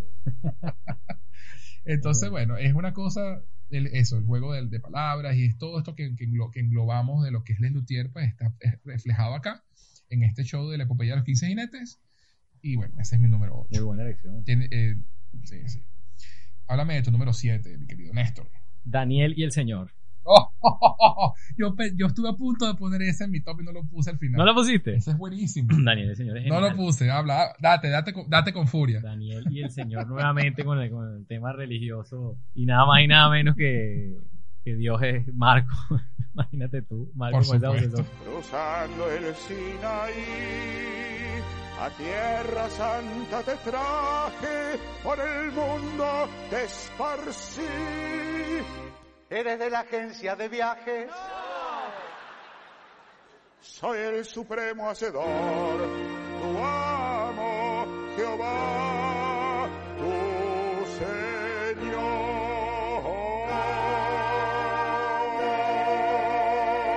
Mi Dios, mi Dios, mi Dios. Y Cuéntanos de qué va. Bueno, nuevamente el tema musical. Vuelvo, insisto, con el tema de, de cómo manejan el concepto y tú te metes realmente en la, en la película. Pues los tipos te, te hacen que te, que te conectes con el mensaje que están dando. Sí. De la música de tipo eh, religiosa, eh, bueno, eh, todo, todo lo que envuelve el, el número como tal. Ese número es genial y de hecho creo que no, no- yo no he conseguido como muchas versiones de, de él. Me imagino que no lo hicieron tanto. No, no- no fue un número tan común. No, y además es divertidísimo porque eh, justamente de nuevo este eh, el, el tema de Daniel y, y Marcos y su química, ¿no? Sí. Porque Daniel, Daniel es, es- es Daniel y el Señor. Daniel y de hecho, así se llama la obra. Daniel. Los coros de ángeles llamando. ¿Qué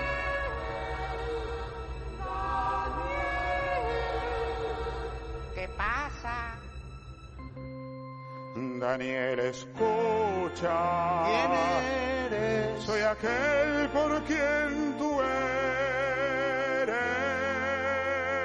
Los coros de ángeles son geniales. Y bueno, e- ese dios, ese dios divertido que el tipo las cosas que bueno, me parece que no, no Sí, quiero, sí, no quiero hacer spoiler, pero es muy difícil, ¿no? Hablar de la obra y no tirar un spoiler. Sí, se puede, sabe, se puede, como te digo, se puede vete, decir una frase, una cosita, pero no, no revelar la- lo- los punchlines más, más divertidos porque no tiene, no tiene gracia, ¿no? Hay una parte que a mí me Eh. encanta, es cuando le dice que tiene que, bueno, para que yo te ayude, porque el, el tema es que Daniel está, eh, está como en una batalla de su- para salvar a su pueblo y tal, entonces, bueno, le pide a, a Dios que lo ayude, oye, ayúdame, pues, eh, lo- los, los Sí. infieles me están me están acabando el, Atacando. atacando el pueblo y no sé qué y tal, y con los infieles también hacen un chiste. Y entonces él dice, bueno, lo que pasa es que tú tienes que primero confesar tu, tu gran, por ese gran pecado que cometiste.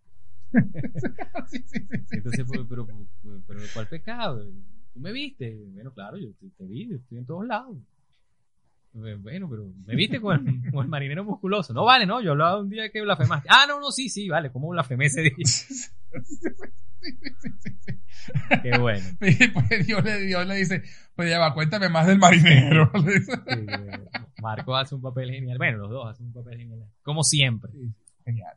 Ese número es excelente. Y además es comiquísimo porque el, el- el- el intro, cuando él explica de dónde viene el título, ¿no? Ajá. Que él no sabían si llamarlo Daniel o el Señor. o el sitio o el acecho, o una combinación de los tres. ¿Qué has hecho en ese sitio, señor Daniel? Es muy bueno. No, no, es de verdad, es genial, es genial, de verdad, genial. Excelente lección. Yo, como te dije, ese estuve a punto yo de ponerlo en mi top y, y lo, y lo sacó justamente el que va a ser mi número 7. A ver. Es otro, es otro tipo, las cartas de color que no conoce mucho la gente. Se llama La Tanda. La tanda. A ver. No me suena. De Hacen Muchas Gracias, Hacen Muchas Gracias de Nada, de 1979. Y es ellos recreando básicamente un, un corte comercial de un canal de, de televisión que se llama Tele... Televisión. La mejor programación. Ya, ya, ya, lo- ya lo recuerdo. Sí. Es básicamente un corte comercial. Entonces, es toda la, la programación del canal y, y obviamente cada cosa es un tipo de música diferente. Entonces, y, y promocionan y obviamente de nuevo una sátira a lo, a lo que es la programación de la televisión, ¿no? Y los programas de concursos y los programas de variedades y, los, y las comerciales. eh, uno de los más icónicos que es el del Matapolillas Nopol, cuida su ropa, que es comiquísimo. Mami, mami, ¿cuántas polillas? No se preocupe, señora. Matapolillas Nopol cuida su ropa. Polillas que se desacatan, no por, no por, no por, no por, no por las mata. Apliquen no por donde hay polillas, no por, no por, Y estiran la Eh, y, y está uno que me encanta que hablan de, de estos programas de, de tipo sábado, sábado sensacional, estos programas de variedades de los sábados, que se llamaba La Kermés de los sábados. Ok. ¿no? Y tienes hasta, su- hasta, su, te- hasta su temita. La Kermés de los sábados. La kermés de los sábados. La kermés de los sábados. de los sábados lleva alegría a la familia en el hogar.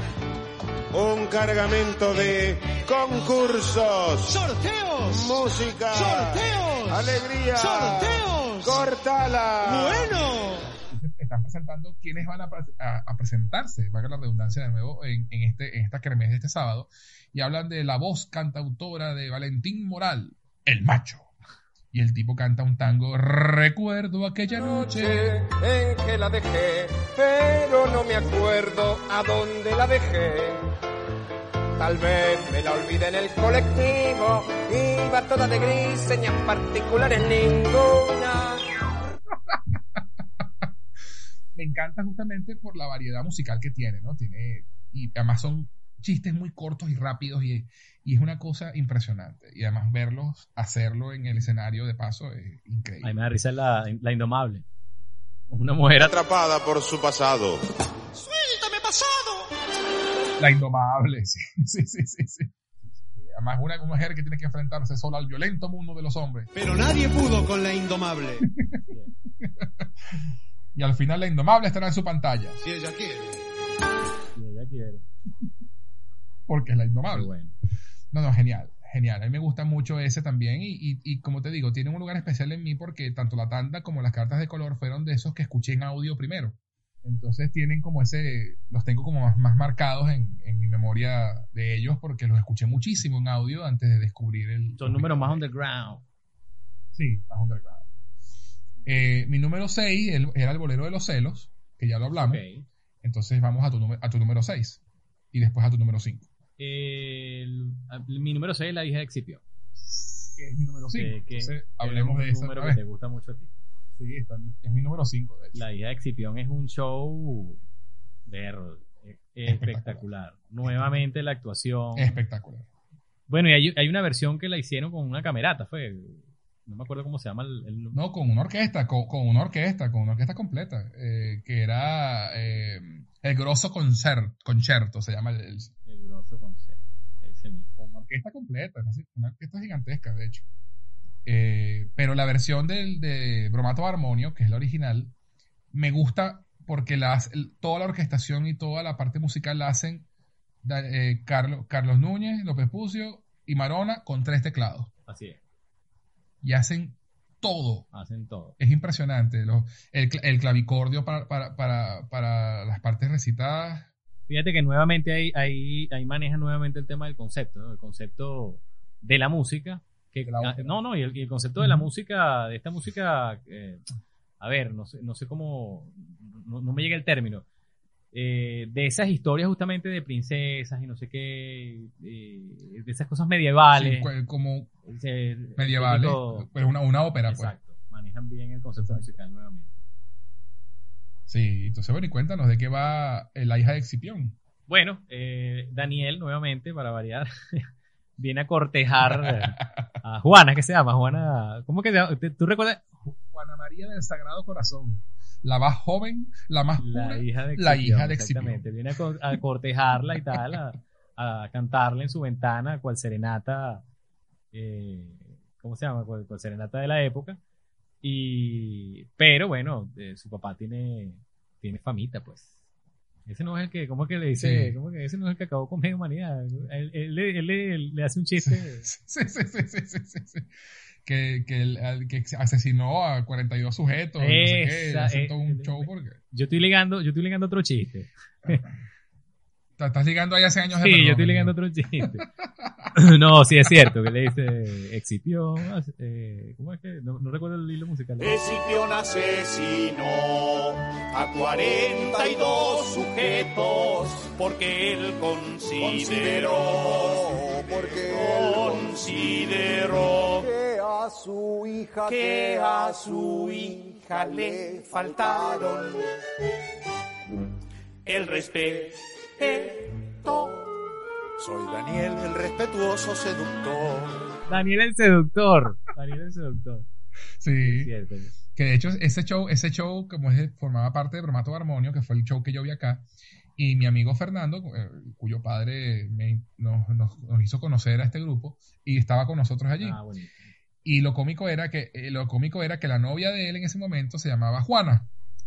Y, Ah, claro. Y la y, y se- y, él- y Fernando, su segundo nombre es Daniel, él se llama Fernando Ah, Daniel. Daniel el Entonces, te, te podrás imaginar cómo lo pudimos joder saliendo del, del teatro con esa canción. Fernando Daniel el seductor. Eso era. Sí, y Juana. Ya sé que es tarde, espero que puedas perdonarme. Asómate, casta Juana, asómate a la ventana. Y aquella, y aquella, y aquel chalequeo. Nos reímos muchísimo con eso, justamente, y por eso también quedó ese show marcado, porque lo vi por primera vez en vivo. Excelente. Uno de los mejores números, creo yo. Yo también vi, ese fue uno de los primeros que vi, la hija de Exipio. Sí, sí, porque yo te puse bromato de armonio, varios de, de bromato de armonio ese día. Eh, y además es genial porque eh, el- la historia que cuenta es muy divertida.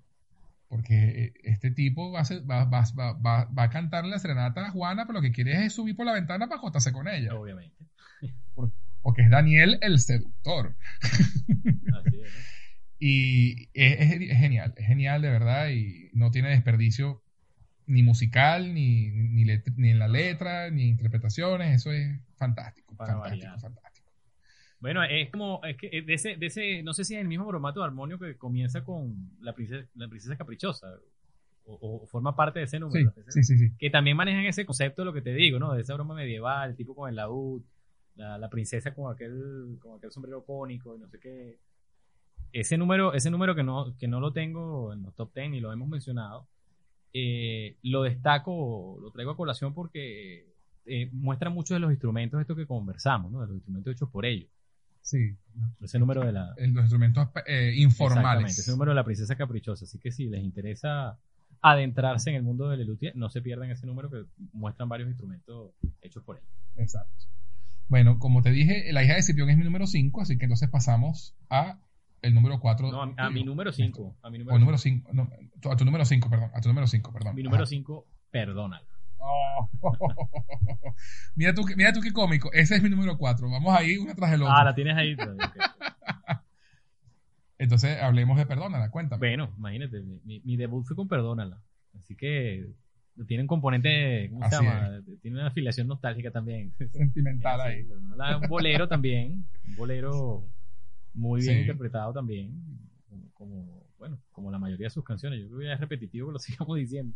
Exacto, pero bueno, es que no, no hay, no hay otra forma de decirlo. Y Simplemente musicalmente se desarrolla de Daniel cantando con sus am- es Daniel, ¿no? Sí, sí, Daniel. Sí, sí, Daniel. Nuevamente cantando con sus amigos, echando un cuento de, bueno, la persona con la que vive, no sé qué, los amigos lo invitan a concilia, que, que entienda. Él, él va diciendo una frase y, y los amigos a coro le van respondiendo. Exacto. No querría con este seguir viviendo. Lo que hizo ya no puede perdonarse. Que se vaya, no me agrada estar sufriendo. Ciertas cosas no deben olvidarse. Perdónala, perdónala. Es dulce, te fue fiel, es una dama.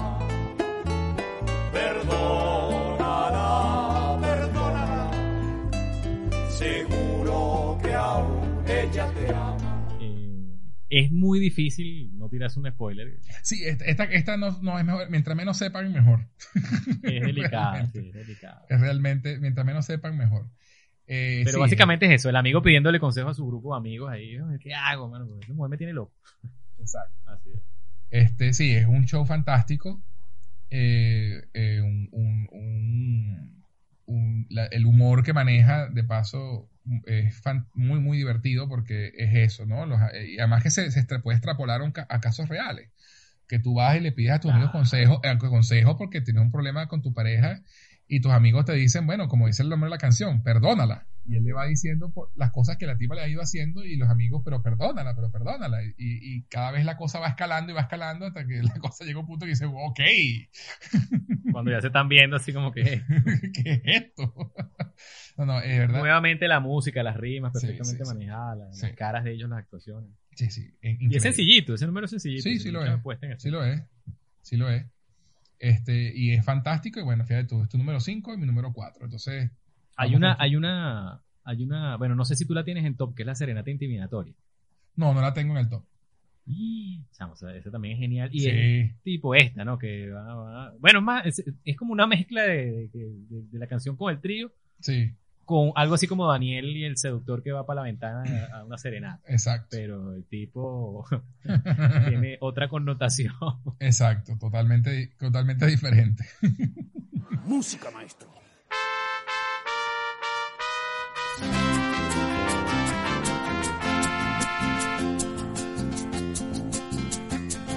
Rechazas con gesto adusto. Estás disgustada quizás. Con el tiempo aprenderás a vivir junto a mí. A disgusto. Bueno, No, no. ¿y- y- y ¿cuál sería entonces tu número 4, Néstor? Mi número 4 es Las Majas del Bergantín. Ah, excelente. Yo lo tenía en mi top y la saqué. Zarzuela náutica. Es espectacular. Las majas de Bergantín es espectacular. Ah, Volvemos al tema de los, de, de los, de los estilos musicales, ¿no? O sea, es una zarzuela. Así mismo. Eh, Y bueno, y, y- y los conceptos también, ¿no? Sí. Cuéntanos entonces un poco de, de, de, de- de las majas del Bergantín. Bueno, eh, la historia se desarrolla en un bergantín, efectivamente. Bueno, es muy cómico cuando empiezan con el tema de, los, de las embarcaciones con B. Hablando de bergantín, ¿os habéis fijado cuántos nombres de embarcaciones comienzan con B larga? Barco. Buque. Bote. Balsa. Bajel. Balandro. Velero. Bestia. Fragata.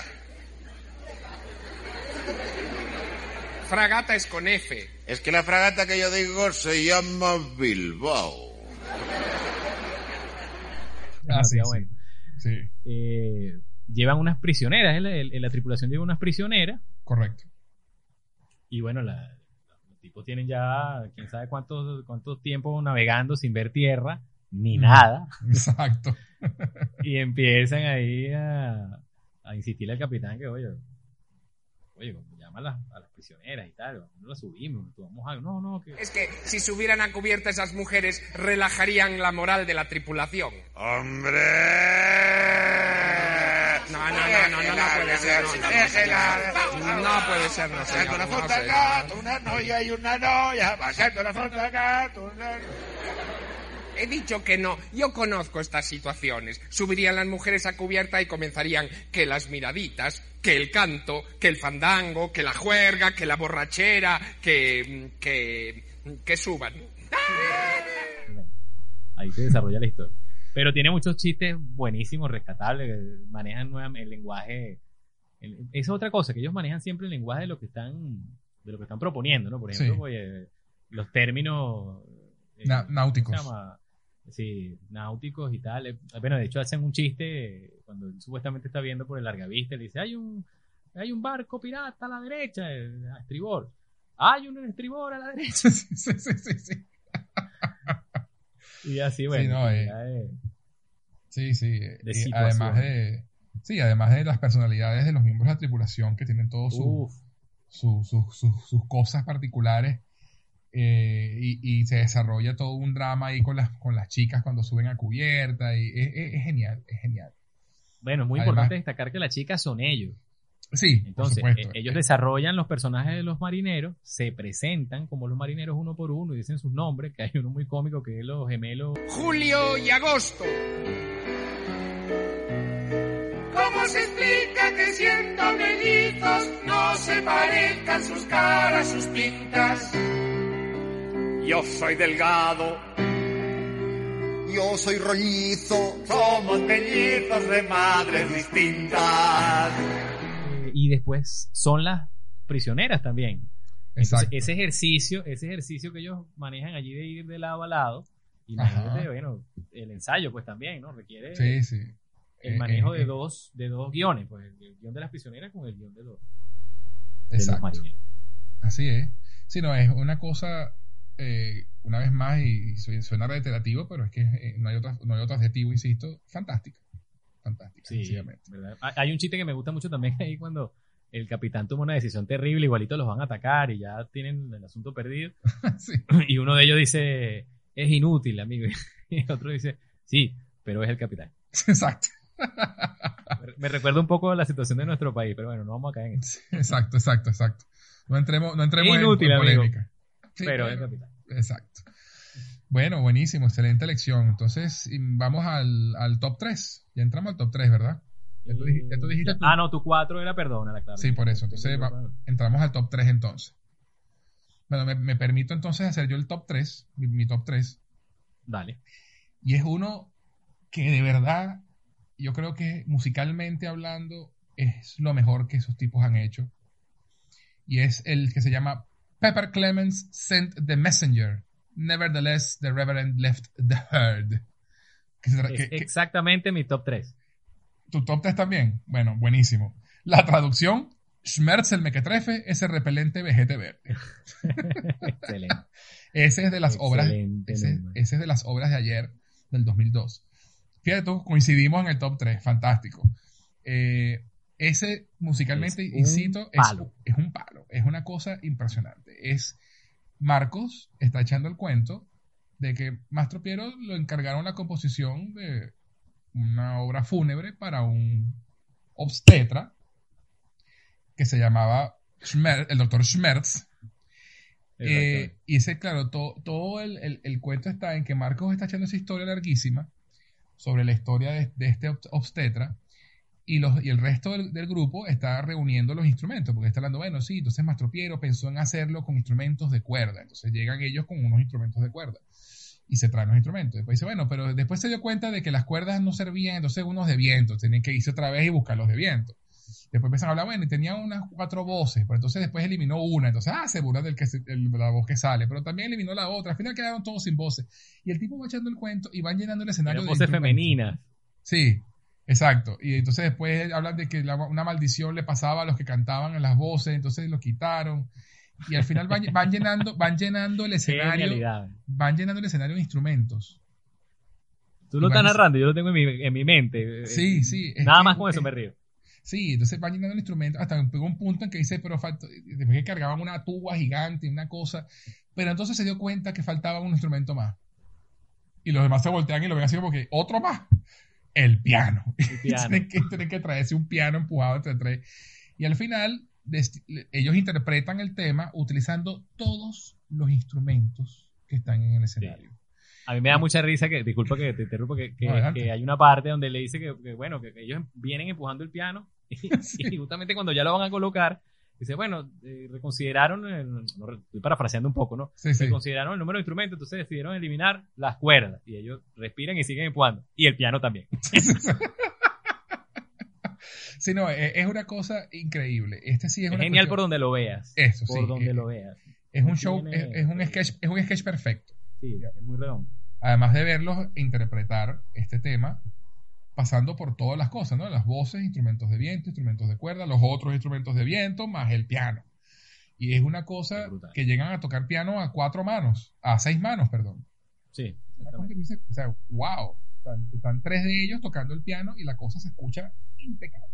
Creo que en la narración él dice que deciden finalmente, bueno, utilizar todos los instrumentos. ¿no? Sí, sí, sí, sí, correcto. Y Entonces, comienzan con todo. y, y comienzan con todo y yo, yo la primera vez que vi ese, ese en particular, yo estuve con la quijada en el piso todo el tiempo, o sea, yo no podía creer Sí. lo que estaba viendo, o sea, era una cosa impresionante. Y por eso está en mi Sí, top no, 3. Igualmente, uno de mis números favoritos. Sí, Sí, la ejecución musical, los instrumentos improvisados nuevamente, Sí, eh, el concepto. sí, sí. Además, además que la historia de este, de este Schmerz es graciosísima. Todas la- las vicisitudes del tipo y, y además después te enteras por qué querían componer el Requiem. Mastro Piero compuso entonces la cantata para cuatro voces masculinas titulada Te has sido, oh ilustre, oh abnegado, oh obstetra. una cosa de verdad divertidísima. Está en YouTube, como igual que todo esto que estamos nombrando está en YouTube. Pueden verlo sin ningún problema. ¿Cuál es tu número dos, Néstor? Mi número dos, bueno, ya debes sospecharlo, es quién mató a Tom McCoffey. Por supuesto, que yo sé que a ti te encanta ese número. Ese Y a mí también me gusta. A mí también me gusta. Y no lo puse en la lista porque esa es la única que yo sabía que iba fija en tu lista. Entonces no lo puse, no lo, no lo A mí puse en la mía. encanta, me, me encanta muchísimo quién mató a Tom McCoffey. Tengo la suerte que mi hija Ivana de 11, de 12 años, perdón, también le, le, le está gustando. Se lo he puesto poco a poco y le ha ido gustando. Y quién mató a Tom McCoffey le encantó. Uno de los Ah, qué bueno. Le encantó. Le pareció Qué buenísimo. bueno. Qué bueno, qué bueno. Bueno, cuéntanos, cuéntanos quién mató a Tom McCoffey. Música en serie. Así se llama el. Es así. Es sub- el subtítulo. El subtítulo. Me gusta de Tom McCoffey, eh, es como el bolero de los celos, que me gusta la introducción, me gusta muchísimo eh, es- esa idea loca que le. que- que- que- imagínate que le hacen un, un homenaje a un odontólogo de Nebraska. o sea, vaina- Miles Flanagan. Miles, Miles Flanagan, ¿no? Que se llama el tipo. Claro, entonces el juego de palabras nuevamente, ¿no? El tipo se llama Miles Flanagan y la noche del estreno. Concurrieron miles, eh, perdón, Miles Flanagan y tres personas más. la noche Sí, no, brillante. Genial. Entonces, bueno, es la música de una serie para televisión, eh, era la cosa. Eh, eh, que creo que tenía que algo que ver con el ramo televisivo. Sí, sí. Y al final es una escena. música- y por eso es música de serie, ¿no? Porque eh, es, para una, es para una serie de televisión de detectives. Es una escena exactamente en, un- en un bar en Manhattan y nuevamente los conceptos musicales, ellos manejan ahí el jazz, están ahí con el piano, eh, un contrabajo, la batería y tal, y están ejecutando su música y bueno, llegan unos detectives hacer un interrogatorio por la muerte de Tom McCoffey. Que era, que era, un, era un cantante y compositor de esa banda que tocaba en ese bar. Exactamente, exactamente. Era uno de los, de los... Entonces, bueno, está la pianista negra, ciega. Oye, negra. Eh, tú, negra. Es inútil, amigo. Ya le dije que es ciega. Ella no sabe que es negra. Porque ellos hablan así, o sea, se meten en el mundo neoyorquino y tal. Exacto. Bueno. Ese Sí, número sí. es extraordinario. Para mí también Sí me parece es. redondo. Es muy diferente hecho- a, a este que acabamos de mencionar el de Pepper Clemens, ¿no? Por supuesto, es una cosa completamente distinta. Me gusta mucho, vuelvo al concepto musical, a la introducción que da Marcos, a cómo interpretan, bueno, cómo va, él va interrogando y a cada uno, eh, cada uno va teniendo como su esquema, la música que, que le da también a cada, a cada, a cada parte de la conversación, el chiste este de, de- de- ¿cómo se llama? De Daniel con el tema de, ¿y qué estabas haciendo tú? Le dice una fecha, ¿no? El 14 de febrero. eh, Estaba bebiendo whisky en el bar de Susan, ¿Y cómo puedes recordarlo tan exactamente? porque siempre estoy bebiendo whisky en el bar de Susan, ¿Y por qué bebes tanto? para olvidar una traición. ¿Qué traición? Ya no me acuerdo. ¿Vio que da resultado, teniente? sí, sí, sí, sí. Demasiado Sí, genial. una cosa, es, es genial, es genial, de verdad. Y además del- de, de que realmente es un- el misterio de quién mató a Tom McCoffey. Y, y lo resuelven el misterio, que es lo más divertido. O sea, es, es genial, lo de verdad. A su manera lo resuelve. Exacto, es genial, es genial, de verdad. El manejo musi- musicalmente es, es impecable y, y el, y el texto y el- es fantástico también. Sí, una gran obra, de verdad que sí. Bueno, un- mi número dos, mi número dos, eh, creo que estaba en tu lista, que es La bella y graciosa moza marchóse a lavar la ropa. Ok. ¿Ese no, no estaba en tu, no estaba en tu lista o sí? Sí, sí, sí, era la 8. Era tu 8, ¿cierto? Este, este, este show, y, hablo, y, me, y hago este inciso porque quiero hablar de Más tropiero que nunca, que es el show de 1977, que es probablemente en líneas, en, en cuanto a música, mi show favorito de Les Luthier. Es un show que no es tan accesible como Bro- Bromato Armonio, eh, que es como más comercial hongo, por decirlo así, donde, cualquier neófito puede escucharlo y, divertirse, mientras que Más tropiero que nunca se enfoca mucho en la, música y, juega mucho con, temas un poco más culturosos, por decirlo así, ¿no? Hacen chistes muy culturosos, muy culturales que, eh, digamos que eleva un poquito más el nivel que, le pide a la audiencia, ¿no? Y, es mi show favorito de Les Luthier, debo, debo admitir.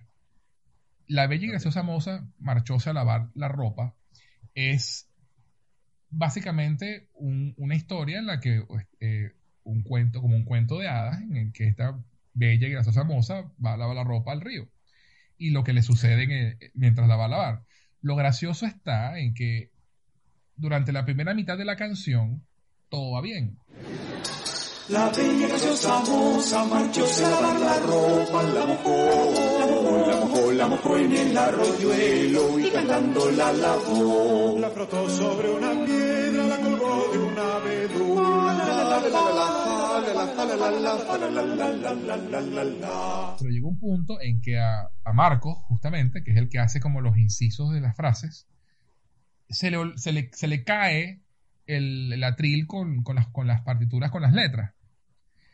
Y entonces confunde las hojas y empieza a, a repetir frases que ya dijo antes, pero con el nuevo contexto de las frases que vienen nuevas.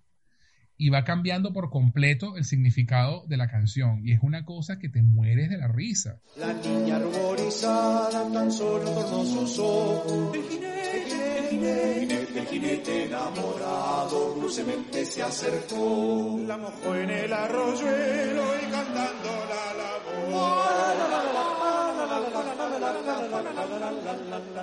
Además de verle, ver lo divertido de, de- Marcos tratando de agarrar las hojas que se le cayeron y los demás llevándose la mano a la frente, como que ahora y tienen que seguir la canción y todo el desastre. Y es, demasiado cómico.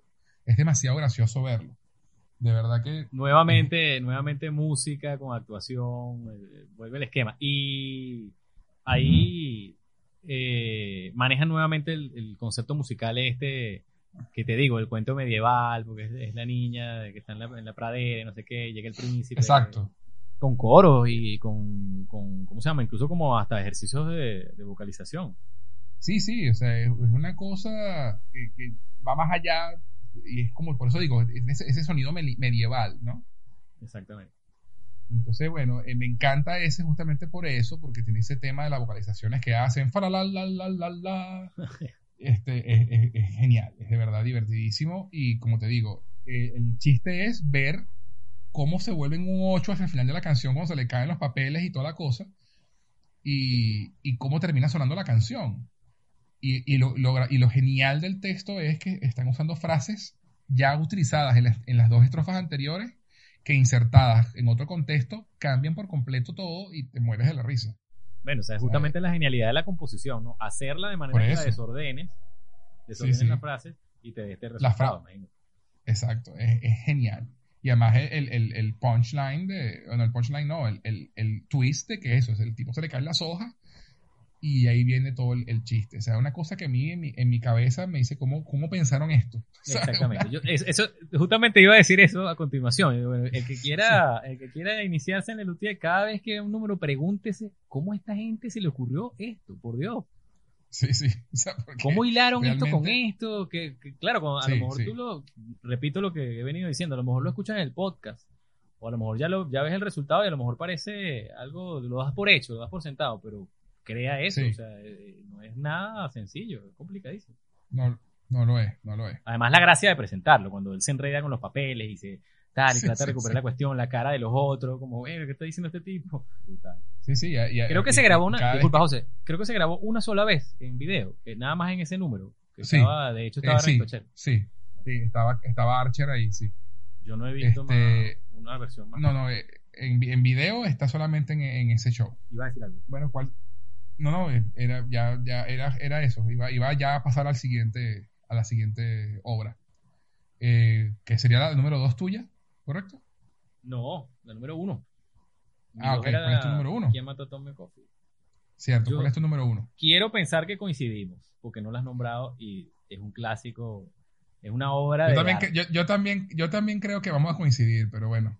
A ver. que es la cantata del adelantado. Cantata del adelantado Domingo Díaz de Carrera, por supuesto que es la Claro. número uno. Esa es la número uno. Eso es una obra. Eso es una obra maestra. mires. Sí, sí, sí, sí. Wow, no, no, eso, eso, eso es, De Guernica. De, de- sí, es de también del, es también del, del más tropiero que nunca. Y, y, y wow, eh, y además que hago el inciso de que esta, esta obra la, la volvieron a grabar en otro show, ya más, más, más, más reciente. Sí, yo lo vi. Y- es Carlos, Carlos Núñez. Es, Ca- es Carlos Núñez el que hace, el, hace a Don Rodrigo y no es igual. Vean No, la versión, vean la versión del 77 con Archer haciendo de Don Rodrigo porque no tiene Ojo. desperdicio. Es excelente la de Carlos Núñez. Sí, sí, sí, Brutal. sí, por supuesto. Pero yo también me quedo con la orina. Y bueno, cuéntanos entonces, pues, ¿de qué va la cantata del del adelantado Don Domingo Díaz de Carreras? Don Rodrigo, Don Rodrigo Díaz de Carreras. Porque además se llama, se llama Cantata del adelantado Don Rodrigo Díaz de Carreras, de sus hazañas en tierras de Indias, de los singulares acontecimientos en los que se vio envuelto y de cómo se ¿Y desenvolvió. cómo se desenvolvió? Ese es el nombre de la obra. El nombre completo de la obra, es verdad. Ese es el nombre de la obra. Bueno, don Rodrigo Díaz de Carrera llega a América, creo que antes que Colón es la cosa, ¿no? Y Eh, comienza... antes de Colón, sí, antes de Colón. y comienza una travesía por América. Este, yendo de Exacto, pueblo pueblo entra- buscando, buscando conquistar. además que entra, entra por el río de la Plata, Correcto. de hecho, ¿no? Si mal no recuerdo. sí, Entonces entra sí, por el empieza- sur y va, y va subiendo, y va subiendo por Sudamérica hasta llegar a Centroamérica. Y es un paseo musical Exactamente. por toda Latinoamérica. Es una cosa impresionante.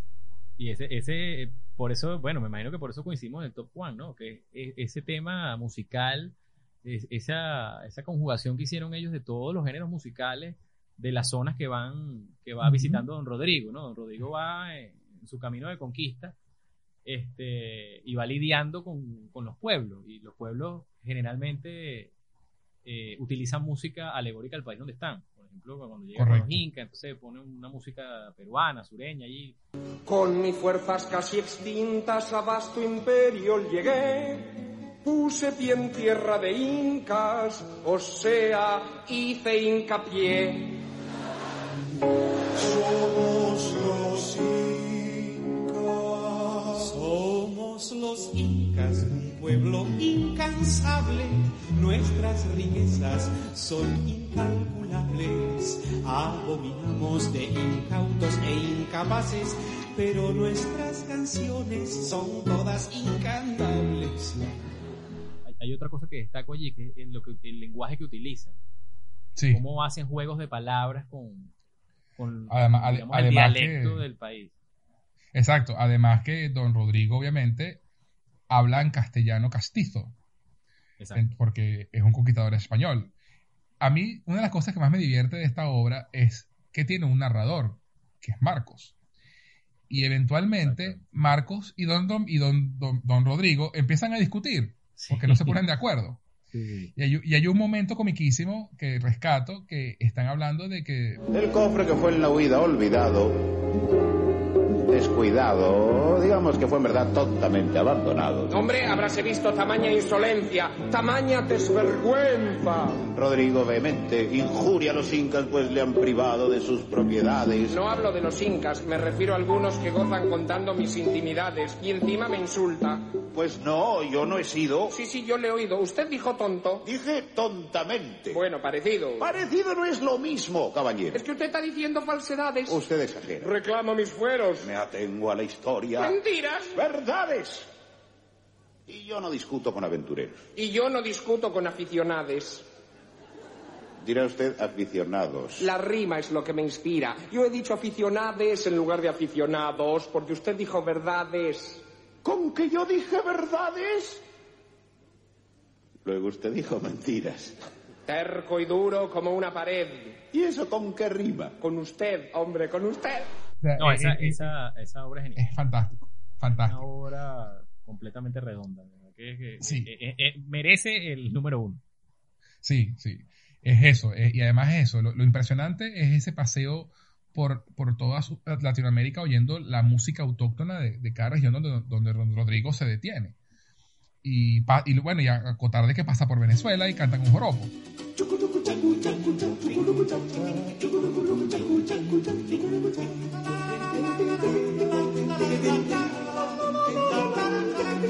Al llegar cerca del mar rogué que no se extinguieran mis fuerzas que entonces eran por demás flacas.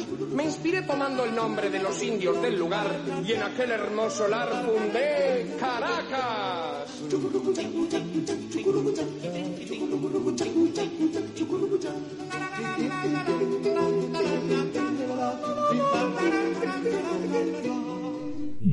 Qué maravilla esa parte. Sí, sí, o sea, es, es una cosa de verdad fantástica.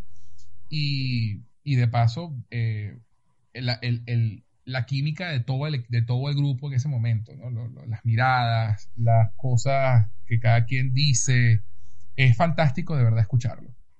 Es muy cómico cuando dice que se Esto, mantenga, que al- se mantenga en la batalla. Ajá.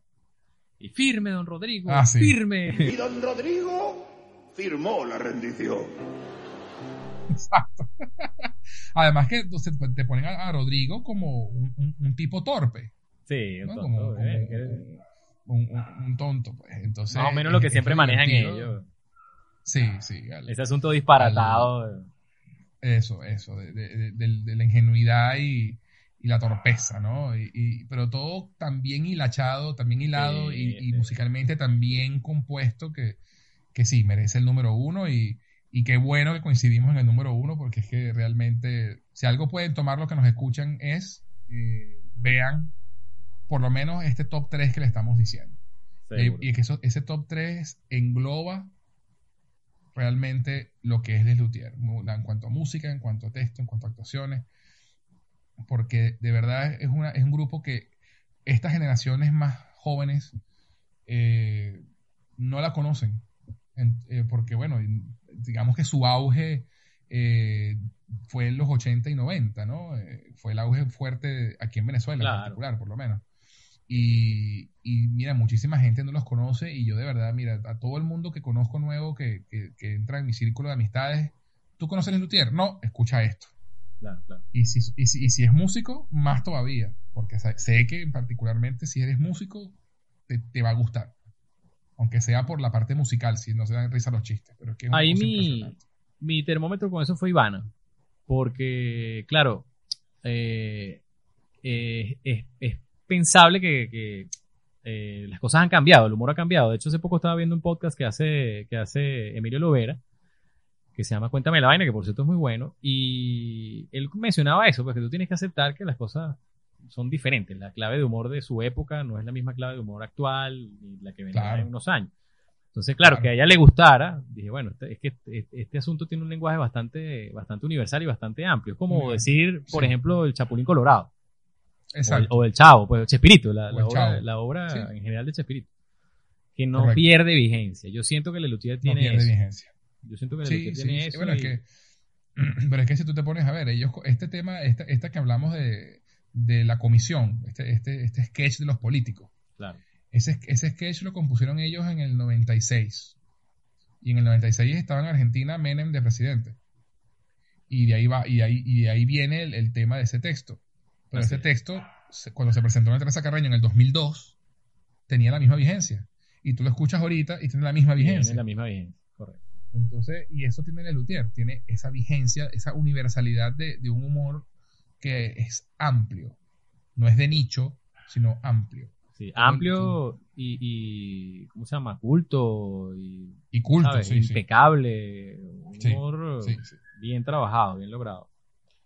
Sí, la verdad es que el, el buen humor, el buen humor musical no se escucha en todos lados, y menos en castellano, porque esa es otra, ¿no? En, en- en inglés hay mucha, hay, hay un poco más de, de variedad en cuanto a humor musical, está Weird. Al Yankovic, por ejemplo, pero en castellano no se ve tanto.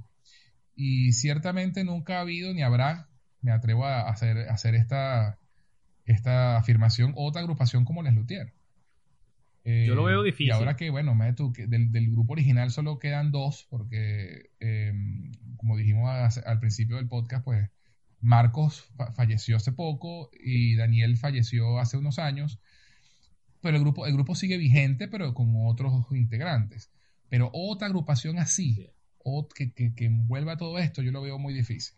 Yo estaba leyendo que la hija de, de Marcos Munstock estaba de unas declaraciones al Clarín, al, al periódico argentino, diciendo que Les Luthier es inmortal. Que, y que a su papá no le, le digu- le di- sí, sí, que le, le disgustaría muchísimo que la agrupación terminara, sino que siga. Y bueno, Jorge Marona y Carlos López Pucio siguen estando en la agrupación. Carlos Núñez se retiró hace un par de años.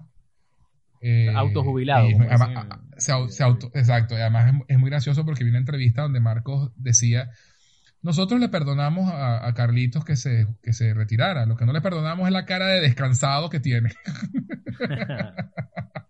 Ellos son divertidos hasta en entrevistas. Yo me acuerdo una que vi y entonces ellos decían que, que el, el entrevistador le decía, bueno, ¿y ustedes cuándo, cuándo entendieron que esto, que esto era fuerte, que tenía tanta audiencia, que era muy bueno? Y entonces Marco le dice, mira, nosotros sabemos que lo que hacemos, o sea, no somos humildes, sabemos que, que es un producto bueno y pues hemos trabajado para eso, me dio mucha risa, pero lo digo- lo- hasta eso le- lo dice con gracia. Y es verdad, pues. Sí, ¿sabes? sí, es que es la verdad. es la verdad, bueno. es la verdad absoluta. Sí. Entonces, bueno, eh, son únicos en el mundo. Y por eso ah, tienen 53 años existiendo. Y siguen todavía presentándose. Bueno, y este programa llegó a su fin. Gracias, Néstor, por acompañarnos. Gracias, por, conversar, por, conversar conmigo sobre esto que nos apasiona tanto. Este, súper divertido. Ya, sí, eh, bueno, ya, ya tendremos oportunidad de compartir de nuevo por acá con, en, este podcast. Y bueno, eh, cuéntanos de nuevo dónde podemos ubicarte en redes sociales, lo que te quieran seguir.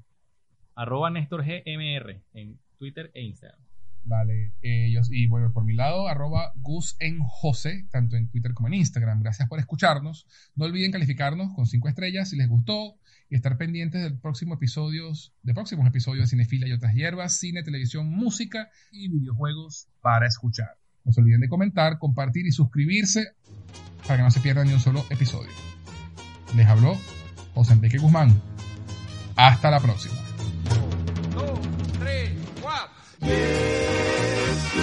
To give all your love, love to me. Yeah, when you were singing to me, Saturday night.